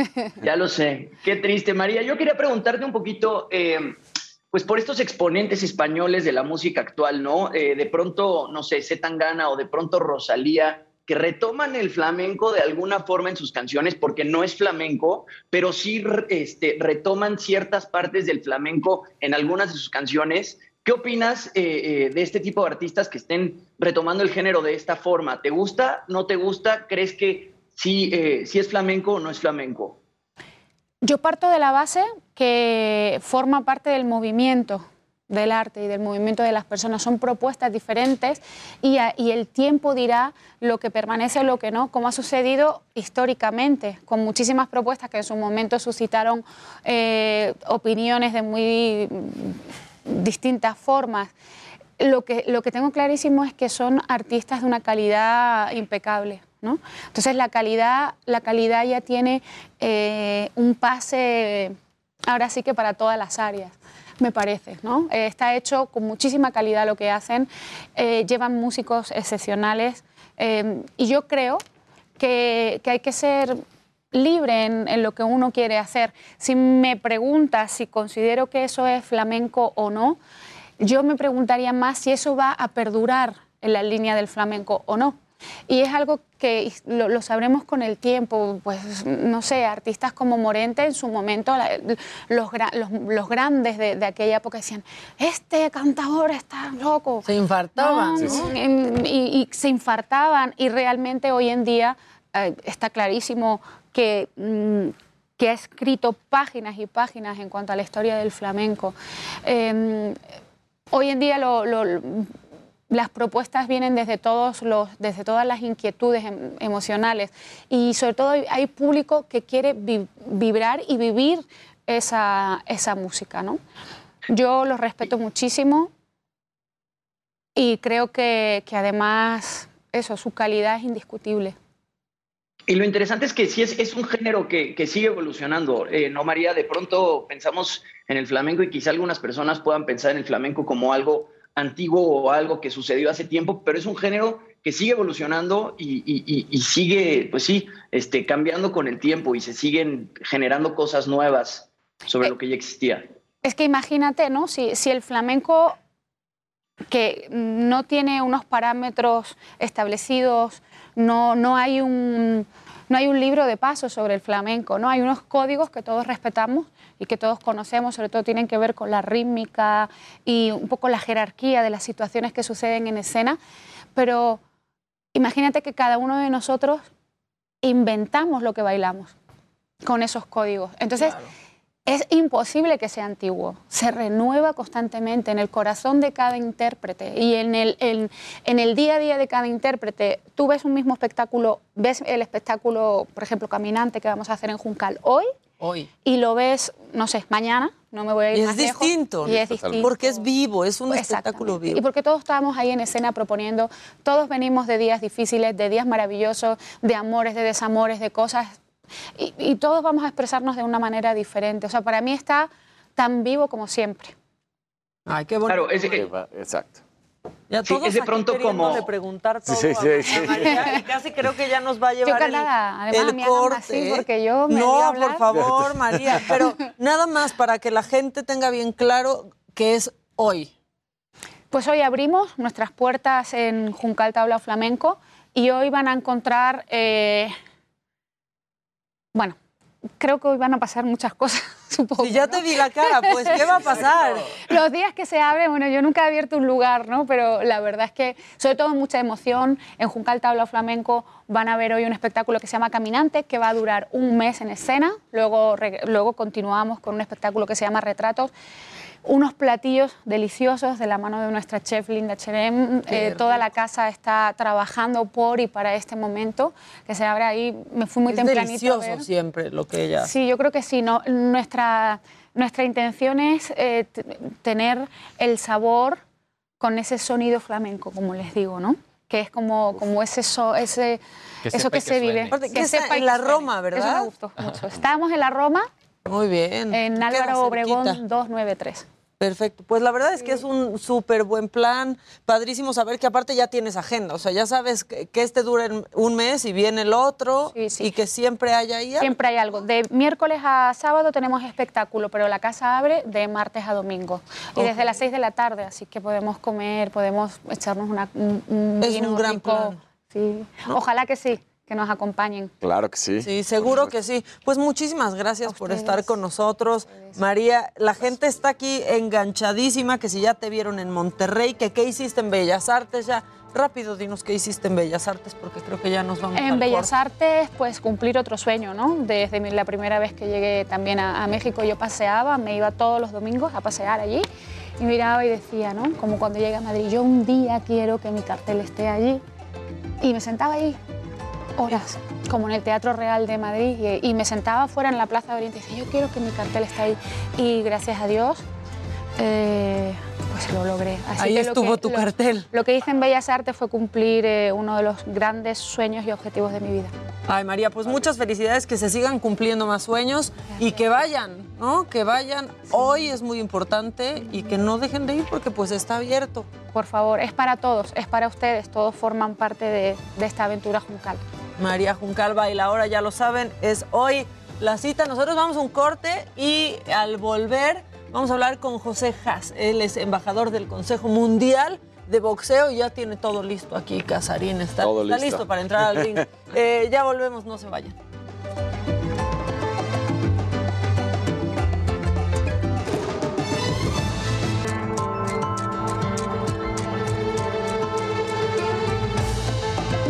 Ya estamos de vuelta en Me lo dijo Adela. Y bueno, para todos los que les había platicado Maca hace un momento, ya tenemos a Josejas. Él es embajador del CMB. Vamos a platicar de la firme intención que quiere tener con respecto al boxeo en México, lo que representa y cómo la gente y los jóvenes cada vez tienen que estar más inmersos en el mundo del boxeo. Josejas, ¿cómo estás? Muy buenos días a todos. Fresco. Muchas gracias por la invitación. El un poquito fresco. Ahí viene a echarle un poquito de pelos a sus escritorios y todo. ¿Cómo están ustedes? ¿Todo bien? Todo bien, muchas gracias. Gracias. Hace un momento estábamos platicando eh, que el- en México realmente el box, aunque por algunos momentos ahí se pueda perder algunos, lucha- algunos boxeadores, algunos pugilistas, pues somos tierra de boxeadores, esa es la realidad. También hay fútbol, también hay béisbol, hay de todo, pero, pero el box está metido en nuestro ADN. Se dice que los mexicanos somos bofe de naturaleza, de nacimiento. Bofe es boxeador. Entonces, yo sé que el boxeo le ha dado mucho más a México que el deporte del fútbol y todo. Menos Alfredo Adamel no cuenta. no cuenta. ¿verdad? No, Pero él no dice que es karateca, es entonces, karateca, este, es qué bueno, Soy. Ahí, ahí no nos metemos, pero, pero sí, realmente tengo muchas misiones con el Consejo Mundial de Boxeo y me pude acercar a Mauricio Sulaimán. Él, eh, principalmente, el Consejo Mundial de Boxeo, su misión es cuidar al pugilista antes, durante y después de su carrera. Y no es nada más cuidarlo de una manera psicológica, pero también obviamente física. Ahí es donde entra Josejas en el querer poder aportar y llevar un mensaje a la gente, que ahorita platicaré cuál. Yo creo que lo más importante es lo que acabas de decir de, de los tres puntos, el antes, durante y después. Creo que el antes y el después. ¿Por qué no el durante? El durante me parece que, claro que es muy importante, pero el antes es porque apenas se les está diciendo, hay que guiarlos para que tampoco los pongan en categorías que no son, los golpeen de más. Y el después, porque muchos lamentablemente, y sobre todo en nuestro país, terminan en la miseria, han quedado en el olvido, y, es porque no se les guió, porque no se les ayudó. Entonces también eso es muy importante. Exactamente, el Consejo Mundial de Boxeo ayuda muchísimo con esa parte educativa, pero financiera. Entonces, lo que está padre es porque ayudan a la gente, como dijimos, antes, durante y después, pero en el después muchos eh, sacaban su, su dinero, ya sea en fiestas, en lo que sea, y no quiero generalizar, no generalizo en todos. En coches. pero se van muy rápido el dinero y si no sabes cómo usar y en qué gastarlo, se te va como agua. Entonces también se juntó con Telmex para poder hacer una pensión para campeones retirados y pues poder ayudar no nada más, como dijimos, económica, física, pero mentalmente hablando. Sí, porque físicamente también a veces quedan muy afectados. La gente no, tiene idea de lo que es un boxeador. cosa. Imagínate que hacen sparring tres veces por semana. Tú llegas a una pelea y ya estás listo, es tu examen, ya vienes y lo haces y lo acabas. Pero realmente al llegar a esa pelea tienen que pasar por deshidratación. Ahora imagínate pagarle a tu equipo, pagar tus dietas especiales. Es muchísimo el dinero que se maneja ahí, pero hay que saber cómo administrarse. Ese es básicamente uno de los puntos que también ayuda Josejas con el Consejo Mundial de Boxeo. José, Jas, ¿qué crees desde tu óptica que ha sucedido en, en nuestro deporte? Que antes hablábamos y teníamos prácticamente mexicanos campeones o subcampeones en casi todas las categorías. Hoy en día son a cuentagotas. Sí, es, es. Mira, está padre que todo el mundo está despertando en cuanto al boxeo. Sí me gustaría ver todavía muchísimo más boxeadores mexicanos como en la época de Julio César Chávez, 80s, Porque ellos hacen 70s. que aparte el público llegue también. Totalmente, no. Y ahorita lo padre es que, por ejemplo, ya hay eh, gimnasios de box fit, que es como CrossFit, que están que traen a otro tipo de público al boxeo. Ya no es como, ah, bueno, el boxeo y nada más viene de Tepito y de... No, no, sino mucha gente está practicando boxeo y se está sumergiendo por completo en el deporte del boxeo. De hecho, hasta estos gimnasios, como bien dices, de hacer prácticamente tres rounds y a la vez lo hacen aeróbico y esto, pero les dan acabas? ciertas bases. Exacto, y terminan. acabas Ensopado. sudor, sí, sí, sí. Es, es muy, muy cansado. Es muy demandante. Y ahora imagínate ya tener como la adrenalina de subirte al ring y pelear con alguien más. Por eso el boxeo es un deporte, es, una, es un choque no nada más de personalidades, pero de energías. Por eso es un deporte que a mí me, me llamó mucho la atención para poder entrar a dar el mensaje y transmitir el mensaje que yo quiero en ese lugar tan intenso y tan extremo. ¿Tú has subido al ring?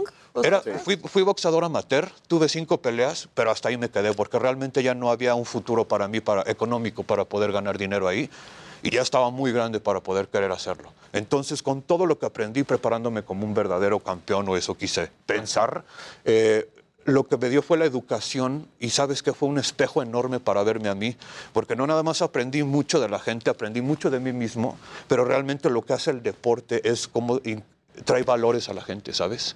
Entonces, eso es lo que me gusta mucho del Consejo Mundial de Boxeo, que es muy humanístico, es muy humanista. Que, que se necesita mucha sensatez como deportista para saber cuándo de plano ya no la vas a hacer más allá, pero, pero entender que sí te puedes dedicar al deporte que te apasiona de otra manera. Totalmente. Imagínate, hay muchos campeones que se retiran y se, se hacen entrenadores y se vuelven mejores entrenadores de lo que eran eh, campeones. Entonces es muy padre porque siguen con esa educación y siguen... eh, el- el deporte es tan extremo del boxeo que es- le da muchísimo a la gente. Como alguien que pues no tiene un peso de repente brinca y le da la oportunidad por completo de cambiar su- y transformar su vida. Para mí la manera de sacar un país adelante, el que sea, es la educación y el deporte. Totalmente. Y eh, algo que hace el pugilismo, sin duda alguna, es responsabilizar a las personas, al- a los boxeadores, claramente, a los atletas que lo hacen, mantenerse en cuidado personal, porque, como ya lo decías, hay que tener una dieta, hay que estar cumpliendo siempre con los horarios, con los tiempos en que se tiene que preparar la persona. Y soñar, porque eso es también lo más básico y lo más importante, ¿no? Querer ser el campeón, querer ser el máximo exponente. Totalmente. Es una vida de muchísimos sacrificios porque no van a los cumpleaños de los hijos o no van a las fiestas o no pueden tomar o tienen que comer de esta manera. Entonces es siempre 24, 7, 365 estar enfocado y con la atención plena a lo que vas a hacer. Mucho de lo que habla Josejas hablando de disciplina Sí. también es, eh, me gusta llamar un triángulo sagrado, que es si tú trabajas tu cuerpo, tu mente y tu espíritu, básicamente lo que haces es crear a un superhumano. Y no estoy hablando de deportistas, estoy hablando de cualquier tipo de persona. Por eso no nada más mi mensaje va para deportistas o boxeadores. Intento poner un espejo en la gente para que crean en sí mismos. Sí, y bueno, al final del día también el, el punto más importante, hablando en exclusiva de, de lo que son los pugilistas, lo que tiene que tener también un ser humano para enfrentar otro. Totalmente. ¿no? O sea, subirse al ring no es de enchilamestas. No, la adrenalina que se siente, que sabes que vas a acabar golpeado y la persona también va a acabar golpeada. Y sabes, siempre es una fortuna que los dos puedan bajar con bien del ring, porque han habido muchos accidentes, porque es un deporte de choque muy extremo, la verdad. Hay otros deportes, artes marciales mixtas, que bueno, tienen, son mucho más agresivos, pero está permitido prácticamente todo. casi todos, sí, las reglas Menos son morder, pocas. yo creo, ¿no? ¿O qué? Y aún así Mike Tyson lo hizo, ya hasta sacó sus gomitas. Ya tiene gomitas de Sí, las gomitas de orejitas, las ¿no? Sí, orejitas. sí, no, mira, por ejemplo, él invirtió su dinero en su empresa de CBD y de marihuana y le está yendo muy Pero antes se fue a la quiebra. Totalmente a la quiebra. No supo cómo manejar el Sí, dinero. no es una pues- cosa que pase solo en México. No, es en todo el mundo. Pero sí es muy padre que ahorita en México ya está habiendo esa educación para los deportistas. Y también hace rato que platicabas en tu inicio, cuando te acercas con Mauricio, creo que Mauricio ha sabido tomar la batuta muy bien. Totalmente. eh, cuidando siempre a los jóvenes, a las jóvenes promesas que están queriendo ingresar al boxeo y muy al pendiente de todo lo que está sucediendo en el CMB y con todos los pugilistas mexicanos, ¿no? Lo que me encanta de Mauricio es que tiene esa parte. Sacó eso de su papá, que viene a ayudar a la gente más que a querer mover el boxeo. Eh, eso es algo padrísimo que está empleando muchísimos diferentes programas para poder ayudar a niños, a gente, a boxeadores. Entonces, regresamos, no es nada más el deporte del boxeo. Él lo que hace es abrazar a todo tipo de personas. Oye, ahí traes a su papá, ¿no? Sí, mira, traigo aquí el pin, sí, yo también lo Déjame, vi. me quito el pelo tantito para que veas. Exacto. Sí, es como un gran ejemplo para mí porque es esa...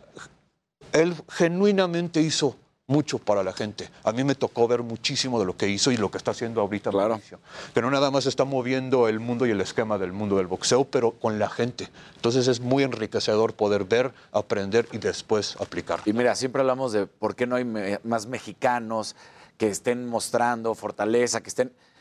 Ellos dos, claro, su papá en su momento, ahora Mauricio, pues están en la élite de la élite y a donde van, todo el mundo, por supuesto, los reconoce, los representa, los respeta, porque han hecho muchísimo por el deporte mundial en el boxeo. En el boxeo, sí. Y mira, muy padre que también tiene amigos en todo tipo de deportes. Exacto. Entonces, regresando a eso, ayuda a, básicamente a todos los que puede. Pero es algo muy genuino y muy padre.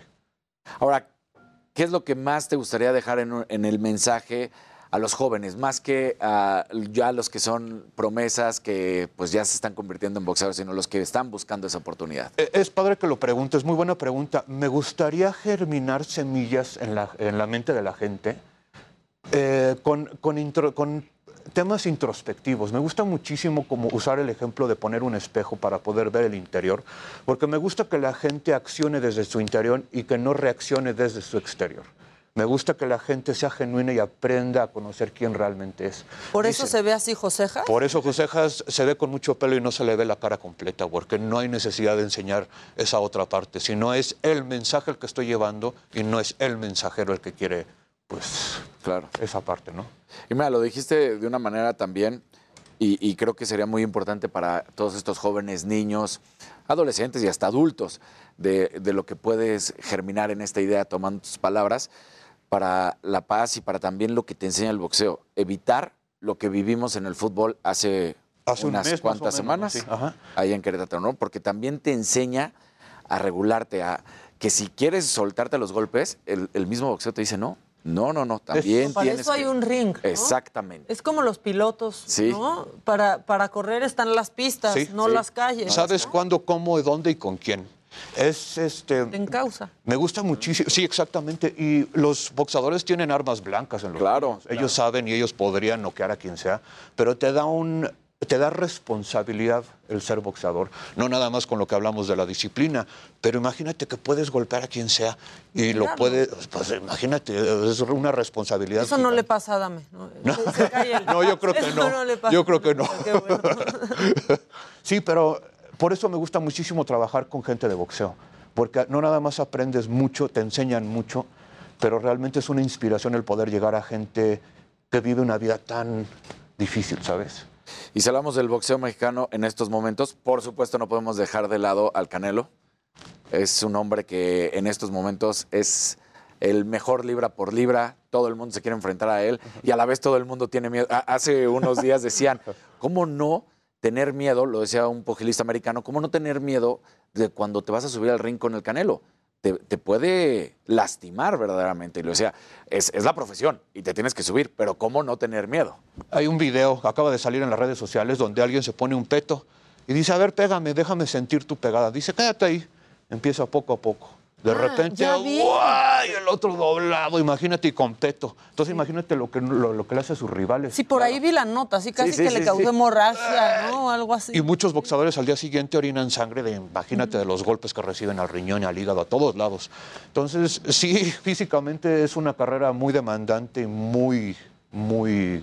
Te tienes que comprometer al mil por ciento con Josejas, qué buen mensaje, la verdad, ¿no? Porque de pronto, cuando hablamos del box, pues nomás hablamos de las peleas, ¿no? Nos quedamos ahí en, eh, en la superficie, Yo- pero hay mucho más. Sabes, intento, me da mucha risa y lo voy a compartir como tal, porque seguimos teniendo esa parte como naturalmente animalística, como cuando los gladiadores subías el dedo, bajabas el dedo. Hoy en día lo ves en el boxeo, en, las, en MMA y lo que sea. Pero el llevar conciencia a esos lugares que eso es básicamente la misión de Josejas, porque me dicen, bueno, y tú entrenas, tú mueves, tú haces, y tú quién eres para venir a decirme aquí, pero realmente me lleno de alegría y de fortuna de poder haber pasado por todo eso para venir a dar este mensaje, que es muy necesario en este preciso y exacto momento. La Y verdad es que sí. Digo, ayer se, Mauricio Suleiman fue, hicieron lo de la carta blanca, después platicamos de eso, pero es la paz con el deporte y toda la inclusión. Además están trabajando con la Fundación del Papa Francisco, que se llama Escuelas Ocurrentes, que se dedican totalmente a la inclusión de valores y educación en los niños a través del boxeo. Y del deporte, perdón. Padrísimo, Josejas, muchas gracias. Gracias y a esperamos ustedes. tenerte pronto por aquí para seguir hablando Miren, de más temas. este fue el primer round de 12, así es que los volveré a ver pronto. Muy bien. Lo bueno es que no nos noqueas como el Canelo No, nos no, no, soy pacifista. Entonces, Totalmente pacifista. Muchas gracias, José. Gracias a ustedes. Este- Muchas gracias por la invitación. Gracias. Vamos al monte.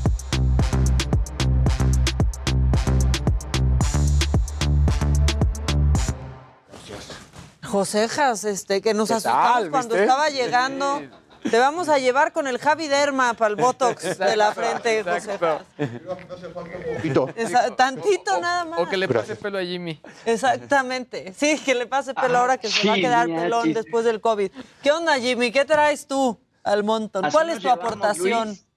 Así nos llevamos, Luis. Oigan, no, pues yo les quiero presentar esta entrevista desde, desde hace unos días. Platiqué con Génesis Díaz, ella es una cantante eh, cubanoamericana, que está estrenando ahorita dos sencillos. Ella fue, eh, participó en La Voz Estados Unidos y su coach fue ni más ni menos que Adam Levine. La verdad es que pues es un talento que, que seguramente le va a ir muy bien muy pronto, así que vamos a ver la entrevista.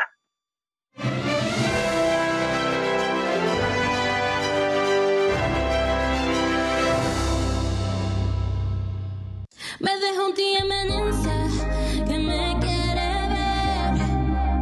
He told me send me the location que me va a. Amigos de Me lo dijo Adela, ¿cómo están? El día de hoy yo estoy muy contento porque estoy con Génesis Díaz, cubano-americana. ¿Cómo estás, Génesis? Muy feliz de estar aquí en México. Platícame un poquito de tu música. ¿En qué te inspiras para escribir las canciones? Porque tienes uno que se llama Champagne y tienes otro que se llama Fuego Lento, que justo se estrenó hace poco, 2022, este año. Bueno, Champagne eh, lo hicimos en colaboración igual que Fuego Lento, pero Champagne primero eh, lo sacamos porque yo sabía que yo quería mi primer tema que sea algo bien positivo y bueno, lo sacamos como en, la- en el tiempo de las fiestas, so, para celebrar con Champagne, fue perfecto.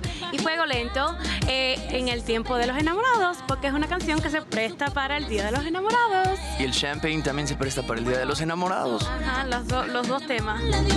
Me nombra Fifty Shades of Grey con las 50 sombras. Adam Levine fue tu coach en La Voz eh, de Estados Unidos. Cuéntame un poquito cómo fue esta relación con Adam Levine, porque además de ser un sex symbol, eh, pues tiene una voz espectacular. Fue un honor tenerlo como coach porque, como dijiste, es, tiene una voz espectacular y también es un, un coach bien fun, eh, divertido y, y me encantó trabajar con él. También yo soy fan de él desde bien pequeñita, me encanta su música, so fue como que I was starstruck, como un celebrity que yo amo desde chiquitica y creo en mí, apretó su botón, yo fui parte de su equipo.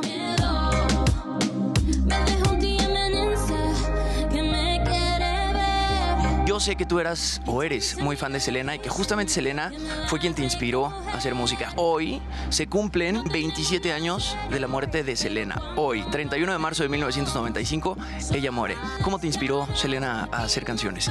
Bueno, eh, la primera canción que yo canté en público, que fue en una fiestecita en un party, eh, fue como La Flor, junto a mi mamá. Ella hizo como un homenaje a Selena. Eh, mi familia sí fue muy fanática de Selena y entonces yo también. ¿Cómo va como la flor? ¿Nos cantas un pedacito? Venga, venga. No. Como la flor de tanto amor me diste tú. Se marchitó, se marchó. y Yo sé perder, pero ay, cómo me duele. ¡Wow! Espectacular. Este, se nota el trabajo de Adam Levine en tu voz. Ella es Génesis Díaz con su pelo rosa, que próximamente yo no voy a tener porque ya le gané a Gustavo Prado con los 40 mil seguidores. Y nada, seguimos en Me lo dijo Adela. Muy bien, Jimmy, siempre le saca a todos que canten, muy bien. Pero sí Creo que lo más importante, exacto, es que Jimmy ya le pidió consejos de cómo pintarse el pelo. Y cómo cuidarte, no Exacto. sigues haciendo trampa, ¿eh? Que quede claro que hasta ese momento yo ya le había, este, le había ganado a Gustavo Prado hasta que la jefa ayer dijo que cambiaron las reglas. El martes dijo que cambiaron las reglas y ahora voy a tener que traer el pelo rosa. Este, pues al regreso de Adela, mi querida Maca. Se te va a ver muy bien, te vas a ver bien, Jimmy. Y más si quedas calvo, güey. Ajá, y lo bueno es que te alcanzó a salir pelo para sí pintártelo. decir que Jimmy Rosa. Jimmy Rosa. Fue, fue- sí, fue plan con maña desde un principio, ¿verdad? Dijeron que le salga pelo a este güey para luego pintárselo de rosa y que se le vuelva a caer. Exactamente. Imagínate los maloras. Mira, de plan, dice aquí el Jerry que si no la barba también, si quieres. Yo creo que la, barba estaría mejor y aparte la barba... Te dolería más, porque primero te tienen que decolorar y la cara, pues. Sí, sí, sí, sí, te, tu carita ay, sí te ve de quemar, no manches. Sí. Tú me tienes que dar consejos, Maquita, para que no, porque tú te lo pintas cada cuando. Pues como cada mes. Y la barba no me la decoloro. No, pues ya, ya, ya veremos, ya No me la decoloro. Esa sí está bien, ¿no? Esa sí, esa sí la, la dejamos. Muy bien, Jimmy. ¿Traes más cosas o, o aquí tus compañeros? Porque si sí es ahora, ahora o nunca. Ahora o nunca. A ver, ahí Está buscando, mira, está, está No, ya, si sí, sí, quieres, sí. no. No, este, pues estaba viendo mis notas, Casarín, cálmate. A ver, tú traes todo en la cabeza. Quiero- Claro, señor, ¿qué quieres saber? sin ver tu iPad. ¿Qué quieres saber? No, ya cálmense, parece que se están echando un tirito. Luis Heike, ¿qué Venga, tienes tú? Oye, fíjate que una nota un poco medio, medio compleja. Eh, la gente de eh, Motherboard, que forma parte del, del- del grupo Vice, eh, denunció que varias personas es- fueron, pues sí, acosadas utilizando los dispositivos AirTags de Apple, que son como estos llaveritos que hablamos de- aquí de ellos. ¿Cómo te acosan por ahí? Pues De básicamente hecho, tú ya que habías dicho que era un geolocalizador. y que era- geolocalizadores que además empiezan a compartir la información, entonces otras personas podrían saber dónde estás. O sea, porque, eh, digamos, si se llega, si se hackea, eh, ¿Le sí puedes se van meter un compartiendo. AirTag a tu novia en la bolsa? Es que eso fue lo que denunciaron. Imagínate O qué sea, grave. Estados No que se me esté ocurriendo. Hubo 50 casos. Aguas, Paola. Mujeres estuvieron denunciando que los estuvieron siguiendo personas que no conocían. No. Eso está peor. Hubo gente que dijo, oye, es que creo que me está siguiendo gente que, pues, o sea, no sé, mi jefe o mi novio, etcétera, etcétera, etcétera. Eh, dice aquí, alrededor de la mitad de los informes tenían que ver con casos de robo o acoso eh, y los informes fueron eh, realizados durante ocho meses, es decir, casos que donde hubo una incidencia durante ocho meses. La verdad es que, o sea, está impresionante, sobre todo porque al final, pues la idea era, no sé, o sea, quizá ponérselo al perro o que quizá... O las llaves por si las perdías. etcétera, No al etcétera, perro etcétera. del novio. Entonces de pronto lo que hacían, no sé, un criminal es ponías un AirTag quizá en el coche de una persona para poder seguir Y va el vehículo. Es que sí, Está, claro. está cañón, ¿no? ¿En qué parte del coche lo ponían? No, no Ah, sé. exacto, así de. Oye, pero, o sea, pero no se pierde nunca la señal del no, AirTag. no, porque al final el, el AirTag está ligado a una cuenta de Apple, pero si llega a perder la señal, va tomando Mira, señal de internet desde otros dispositivos. En una cajuela. Sí, exacto, un ejemplo. Bueno, y ahí no te das ni cuenta. No, pues es porque que le pusieron unos. No, y Man, ve, o ahí- además es chiquitito, es chiquitito. No, y ahí pues cierras No, la tapita. claro. entonces- lo que dijo Apple es que van a sacar una nueva actualización donde vas a poder ver si estás tra- Si alguien siendo está usando tu traqueado. AirTag. sí o está, está haciendo traqueo. Está, está fuerte porque al final el dispositivo está ahí, la tecnología está ahí y cualquier persona podría ponernos a cualquiera de nosotros uno de estos gadgets. Híjole. Está bravo. Sí está, sí está bravo. Sí. Y luego también, creo que ya nos vamos al corte, es que le quería preguntar a Luis del podcast de Batman. Ah, bueno, es que viene un nuevo podcast. Eh, hay que recordar que todos los, los cómics pues tienen como reversiones, ¿no? Y hay distintas opciones, distintas como maneras de ver al personaje. En este Y caso... hay muchos universos. Hay mucho universo, es, es complejo, pero bueno, es un Batman en el cual, pues, eh, en pocas palabras, perdió la memoria y, y Bruce Wayne o Bruno Díaz, que sí le pusieron en México, que no estamos de acuerdo, eh, digamos que no sabe que en su momento fue Batman y es más bien un tipo metido más en el tema forense. Eh, la parte padre es que quien va a ser la voz de este Batman en el podcast va a ser el mismísimo Poncho Herrera. Y pues bueno, está, está padre por él porque bueno, ahora tendríamos ya un Batman mexicano. Ojalá que pues lo En tomen en podcast, cuenta. por lo de- de menos, en ¿no? podcast, en Spotify, en México. Pero si lo hace bien, pues la verdad es que seguramente lo van a estar moviendo y en una de esas estará ahí. Eh, Poncho ha hecho cosas interesantes. Estuvo en- con En- History Channel también. Estuvo en, O- eh, no, está ahorita en Ozark, que viene ya la- la- el Ah. cierre de, de la serie. Sense8. Estuvo en Sense8. Sense8. Entonces, mira, Poncho. Esa serie me bien. encantaba. es Lástima que la tuvieron que cortar. Sí. Oigan, nos vamos a poner adultos ahorita al regreso. Sí, hombre, ya vi ese tema. No, no, no, no, no. Y es que ya viene la declaración anual, así que eh, al volver, pues vamos a hablar con Yuridia Torres y ella nos va a dar algunas recomendaciones, aparte de, fugarse e irse a otro lugar. La declaración anual ya viene. Bueno, vamos a un corte y ya volvemos. Esto es Me lo dijo Adel.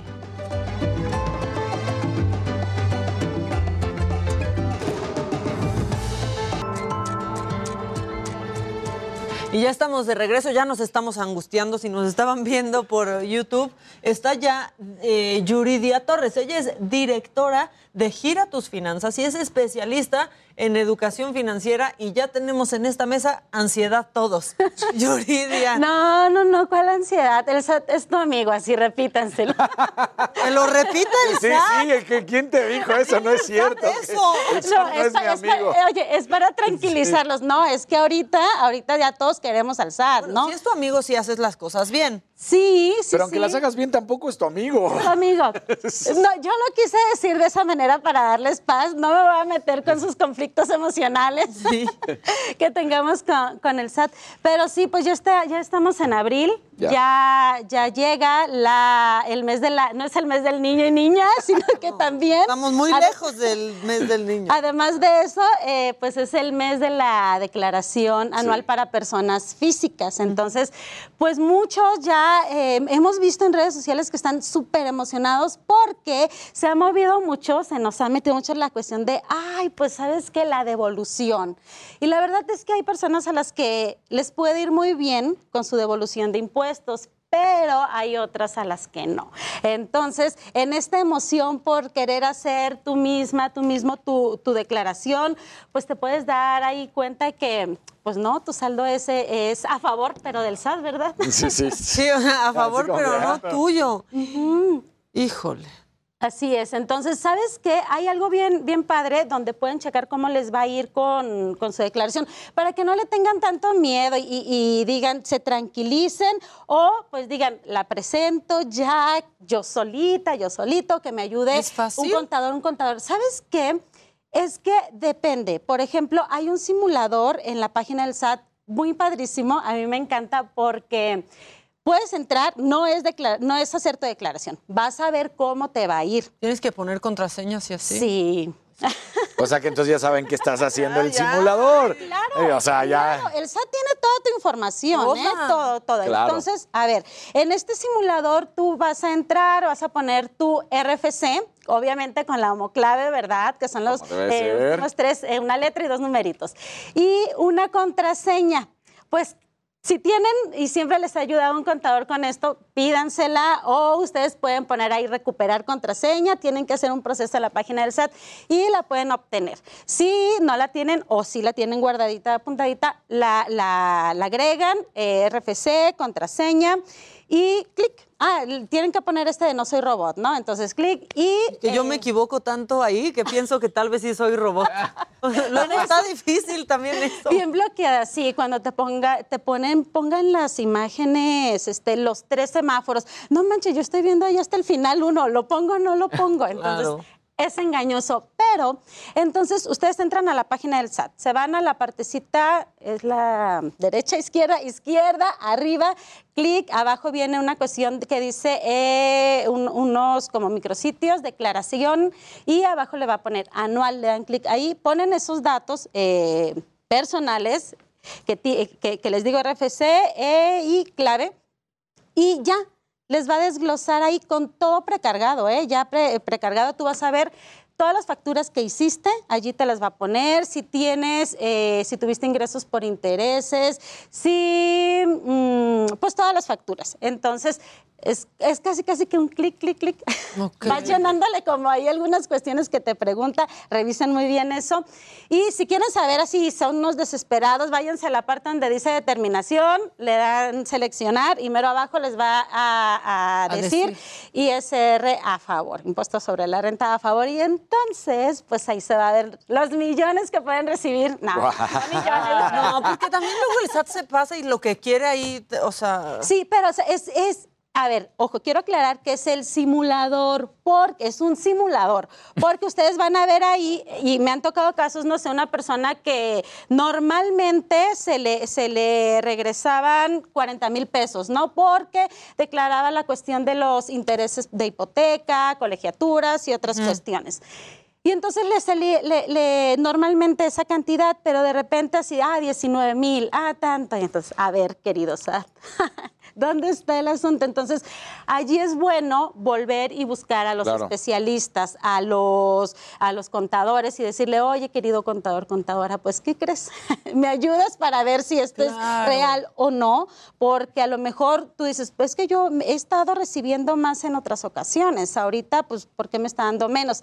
Aunque este año, déjenme decirles que por la cuestión de la inflación, quienes eh, declaran eh, intereses por créditos hipotecarios, pues sí, les va a ir no tan bien. Eso lo anunció el SAT hace como una semana y media. Lo siento. O sea, a ver, pero explícale a la gente qué es eso. Eh, ¿Quién, quién es esa persona que declara? Los que tienen un crédito hipotecario. Las personas que están pagando con el Infonavit, Fobiste, con una Solo hipotecario, no de coche. No, no, no, no. no. Ok. no, solo hipotecario. Entonces, pues sí, no van a recibir la misma cantidad que recibieron ah, pues, el, año, pasado. Y también creo que algo que es importante que debemos eh, platicar por si la gente lo hizo o no lo hizo, si sus contadores lo hicieron y no saben, fue los cambios de regímenes fiscales, ¿no? Que se hizo ahora en favor de nosotros. Sí, sí, sí, el reciclo. Exacto. Fíjate que en esta declaración todavía no aplica el reciclo. Ah, mira. Para el próximo año, queridos. Sí, porque queridos, empezó en enero, ¿no? Ajá, Sí, sí va a aplicar, entonces pues hay que ir preguntando cómo va a ser, porque recuerden que quienes eh, voluntariamente o involuntariamente estemos allí, pues eh, para la cuestión de las devoluciones va a ser muy diferente, sí va a haber cambios muy, muy importantes, entonces este, hay que hablar y preguntarle a nuestro contador, oye, ¿qué facturo, qué no facturo, qué sigo, lo sigo haciendo todo igual? ¿Voy a esperar devolución para el próximo año o no? Porque sí, ahí sí hubo cambios importantes. Ok. Y yo ya le escribí a la mía. Puse, ¿Crees que tengamos devolución? No me ha contestado. Bueno, a ver, ¿sabes qué? Hace poco algunos especialistas nos comentaban que eh, se estima que aproximadamente el 70% de las personas físicas que declaran devolución. obtienen devolución. Los otros, pues no, y hay que pagarle al SAT, porque ya saben que el SAT luego, luego no perdona, se olvida de ti un año, dos años, pero un día va a llegar, te va a Es decir. mucho tiempo que se olviden de ti también. ¿no? Sí, pues sí, no, no, no. Y ahora hay otra cosa también, ahorita que estabas hablando de lo positivo. Ganas, ¿no? Bueno, tienes saldo a favor, pero luego no te cae. Y sí sucede. Sí, sí, sí, Sí, yo conozco gente que se la han pagado de que agosto, septiembre. Y se supone que deben de pasar cuatro días, ¿no? Cinco días. No, no, no. El, el SAT, fíjense que. Estamos es que, en terapia. Sí, sí, sí, a ver, ayuda, ayuda, todo. A ver, no quiero que, a ver, es, es que el SAT este mes anda bien buena ondita. Ah. verdad. Uy, no, es el... Pues, amas al SAT. No, Sí, sí, no, sí. no, no, O no, sea- Te emocionaste hasta con la página. Va a sacar aquí su credencial del SAT ahorita. No trabajo para el SAT. Para la señora Buenrostro. Exacto. No, pero les voy a decir algo. No, no, no. Es que en, en abril muchos o le tememos o nos emocionamos con el SAT, pero a mí me gusta mucho ver, llegar a abril y ver eh, este simulador. O sea, no voy a recibir eh, eh, devolución, ¿verdad? Pero me gusta ver cómo, cómo se va moviendo el, pues nuestra declaración o nuestro dinero o ver si me va a dar o me va a quitar. Es más esta cuestión de información la que me gusta, no lo demás, ¿verdad? No me gusta pagarle impuestos, pero hay que hacerlo, ni modo. Pero este, lo que está haciendo en, en Twitter, de verdad, está contestando así. Sí, como eso loco, sí como es cierto, loco, eso sí es cierto. Todo. Y entonces lo que mencionaba, porque claro, la principal duda es ¿cuándo me vas a dar mi dinero, Claro, querido sí. SAT? Si Lo yo que te sea- doy ahí cada mes. Lo que- Exacto, puede tardar hasta 40 días. Entonces, ¿Hábiles pues, o naturales? eh, naturales. Otra, Sí. otra. Entonces, pues hay que... Hábiles o naturales. Fíjate que ahorita, ahorita checamos en, en la página de... de- de- Pero aún así pueden pasar mucho tiempo Sí. o, o a veces ni siquiera recibirlo y entonces te tienes que ir a quejar a otra instancia. Sí, sí, sí. ¿No? Sería este Prodecom donde A tendrías Prodecom. que, que hacerlo si estás inconforme con lo que te regresa el SAT. Sí, te está, eh, eh, tienes impuestos a favor, pero de ellos. Entonces, también si estás inconforme, puedes hacerlo. Primero, eh, pues con el mismo SAT, ¿no? Y, y ahí sí, si lo hiciste tú solo o si tu contador te dice, pues híjole, ¿qué hacemos, no? Con ellos. Híjole, ¿qué hacemos? ¿Te vas a la cárcel? No, Nos espérate. vamos, nos vamos. Te lo llevas, ¿eh? Esa es otra. Que eso es algo muy bueno que ha hecho el SAT. La verdad es que los contadores también están mucho más a raya y han hecho que también nosotros estemos mucho más pendientes de lo que hace nuestro contador, porque antes te desentendías mucho. Oye, es que le dabas todo, Todo. así Sí. de to- tu e firma, que lo primero que te dicen el SAT, eh, cuando vas y la sacas allí en el SAT es,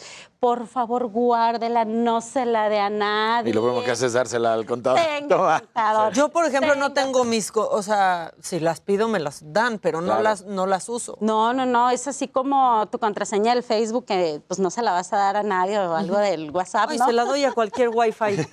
Cualquier guay. Exacto, exacto. Wi-Fi gratis, ¿no? Exacto, regístrate con Facebook, perfecto.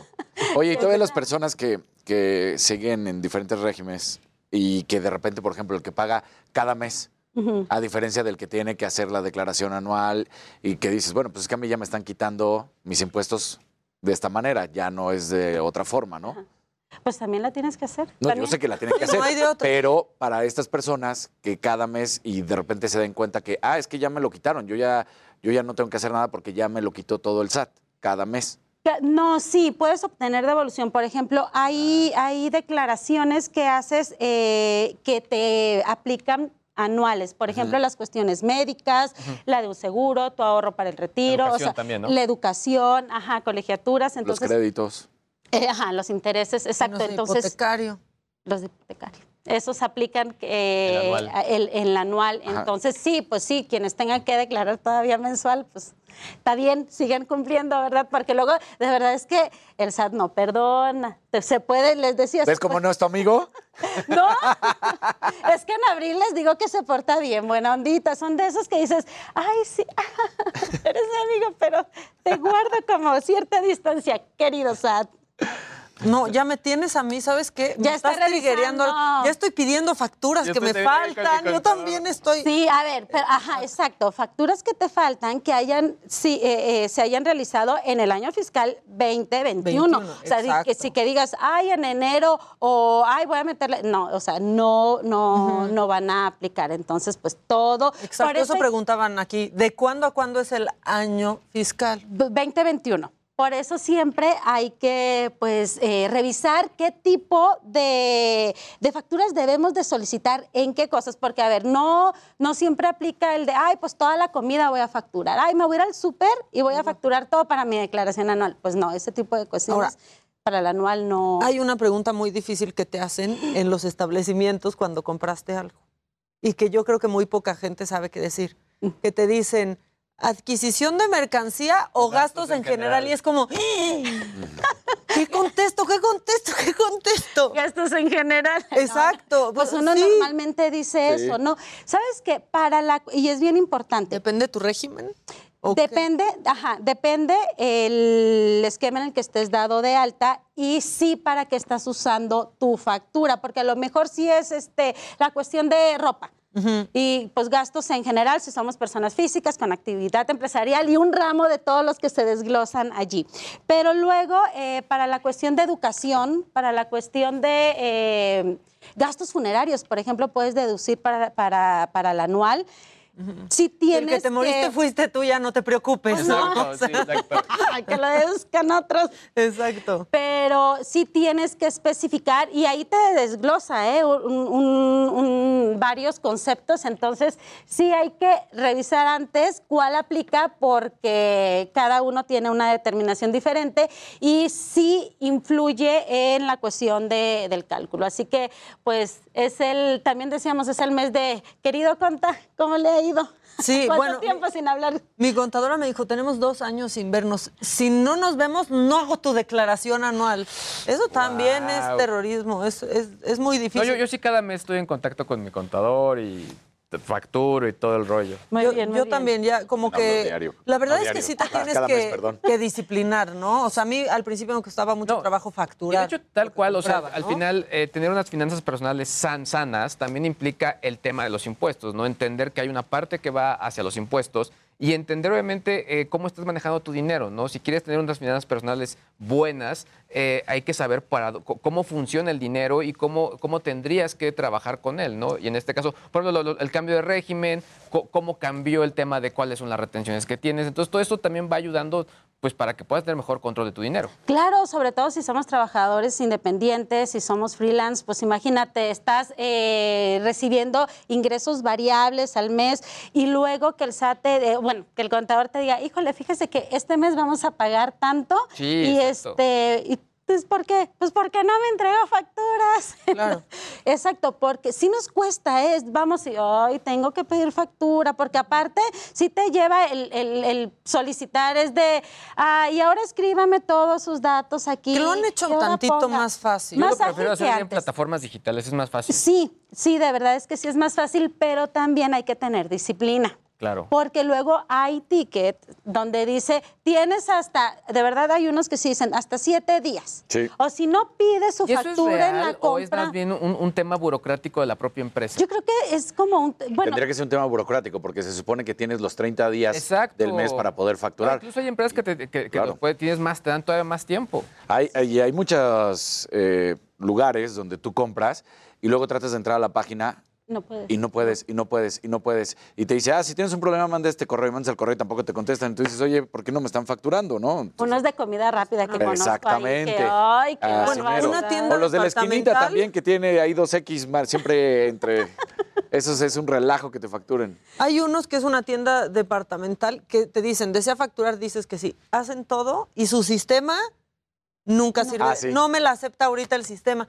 Y bueno, ya te llevas Venga tu ticket y tú lo, lo haces y la verdad es que tienen un sistema bastante, bastante rápido. También decirle a la gente que ya no es como antes que tienes que esa factura que hiciste mandársela a tu contador. Ya, No, ya no, hiciste no. la factura, ya está. Ya está. Eso de deme su correo para mandárseles.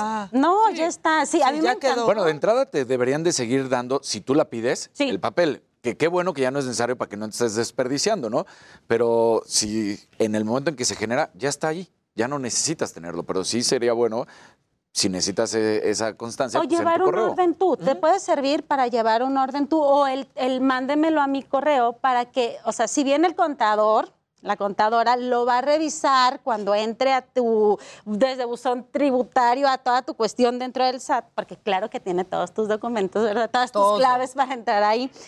Él ve todo lo que estás Claro. facturando, todo, todo, todo. Entonces, eh, está bien si pides que te lleguen a tu correo para que tú también lleves un orden, porque, no sé, a mí me ha tocado donde, oye, es que esa factura no entra.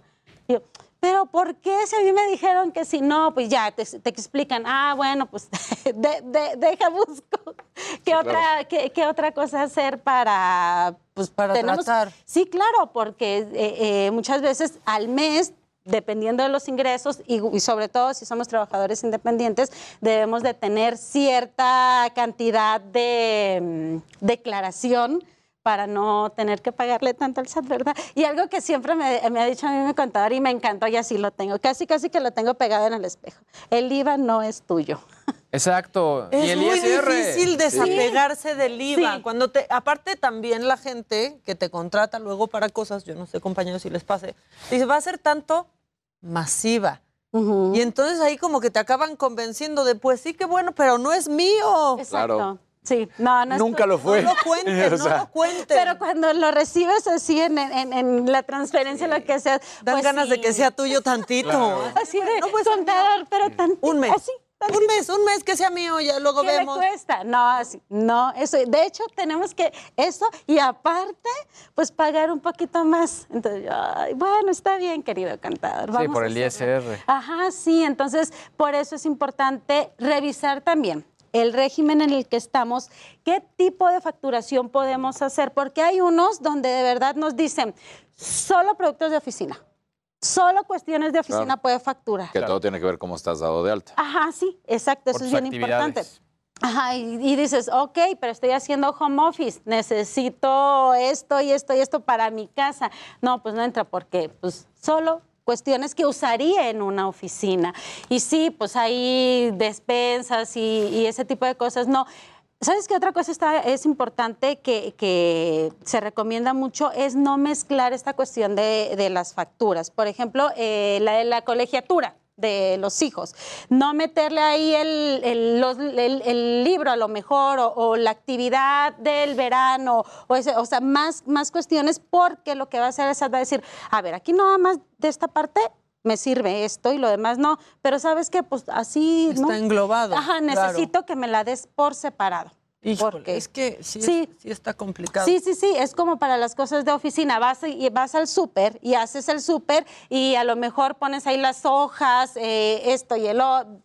de las Claro. cosas. Sí, no separas. No separas. Y entonces a la hora de facturar, pues no, no va a aplicar porque mezclaste todo. Y lo que recomiendan los cantadores es, es que esto páguelo aparte.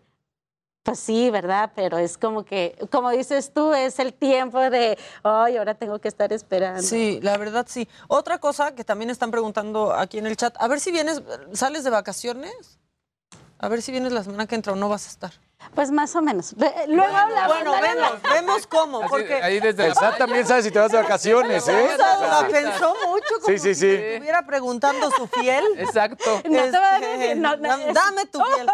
No, Pero sí estaría muy bien. Es que hay otra cosa que está sucediendo y aquí dicen, cuando te van a contratar para algo o te van a pagar algo, te piden tu opinión positiva. Ese también es otro terror. Sí. Sí, sí, O sea, yo hago una cosa que cada mes tengo que entregar mi opinión positiva. Este, y también al final te da tranquilidad porque sabes que todo está, en orden, que claro. todo está en Sí, orden. por eso les digo, luego el SAT es un amigo Pero es, rencoroso. es un terror similar no como cuando tienes pruebas de COVID. Sí, la opinión Sí. positiva es, pero necesito que me mandes tu opinión positiva y es como, Sí, ¿Para pero qué aparte nací? es eh, positiva, vaya, o sea, y si no es de, pues, contador. y se ve ahí tu contador. negativo bien grande. Sí, un, un re- el retraso si tuviste en el pago de algo, o sea, de verdad les digo, ahí está, bien amiguis, bien amiguis, pero les está checando todo y les conoce sus secretos. No, eh, o sea, ¿Saben de hecho hasta gastamos más que nadie. a- ahí también le brinca el mismo SAT cuando de repente tú dices, oye, pero tú me estás dando tus ingresos por cinco pesos y resulta que gastas 10, algo no, algo no cuadra. Exacto, entonces es mejor pues ser cumplidos, ¿no? Porque de verdad es que hay casos y, y nos han llegado eh, comentarios de personas que, no sé, tienen años que sí estaban obligados a hacer declaraciones y nunca las hicieron. Entonces, o esas personas que tenían que declarar por su régimen porque a lo mejor la empresa donde trabaja les decía, sí, te va a pagar, pero este, por honorarios y tenemos que darte factura. Y si no tenemos un conocimiento, una educación financiera, eh, eh, enfocada como luego a, a estos temas fiscales, este tema del SAT, pues sí, sacamos la factura y todo, pero jamás esta- hacemos esta- eh, estas declaraciones mensuales. Claro. Y entonces se te va acumulando ahí deuda, deuda, deuda, No, y deuda. es un dineral. Sí, se te, y te- o lo pagas o lo pagas. No, o lo sea, Sí. te da la ventaja, porque les digo que a veces se porta Sí, eh, es como según una relación bueno, este, codependiente y tóxica, ¿no? Pero de que le pagues por parcialidades. Entonces es bueno, si me debes tanto, te va a dar chance de que me pagues este, de, así, de poquito a poquito. Por ejemplo, las personas que, eh, pues desafortunadamente vayan a salir su, declaración eh, con cargo al SAT, pueden pedir de, que mm, pueden pagar en una parcialidad o pueden pedir hasta seis parcialidades. Entonces el SAT ahí les va a emitir las líneas de, de captura para que estén haciendo los depósitos a ciertos bancos.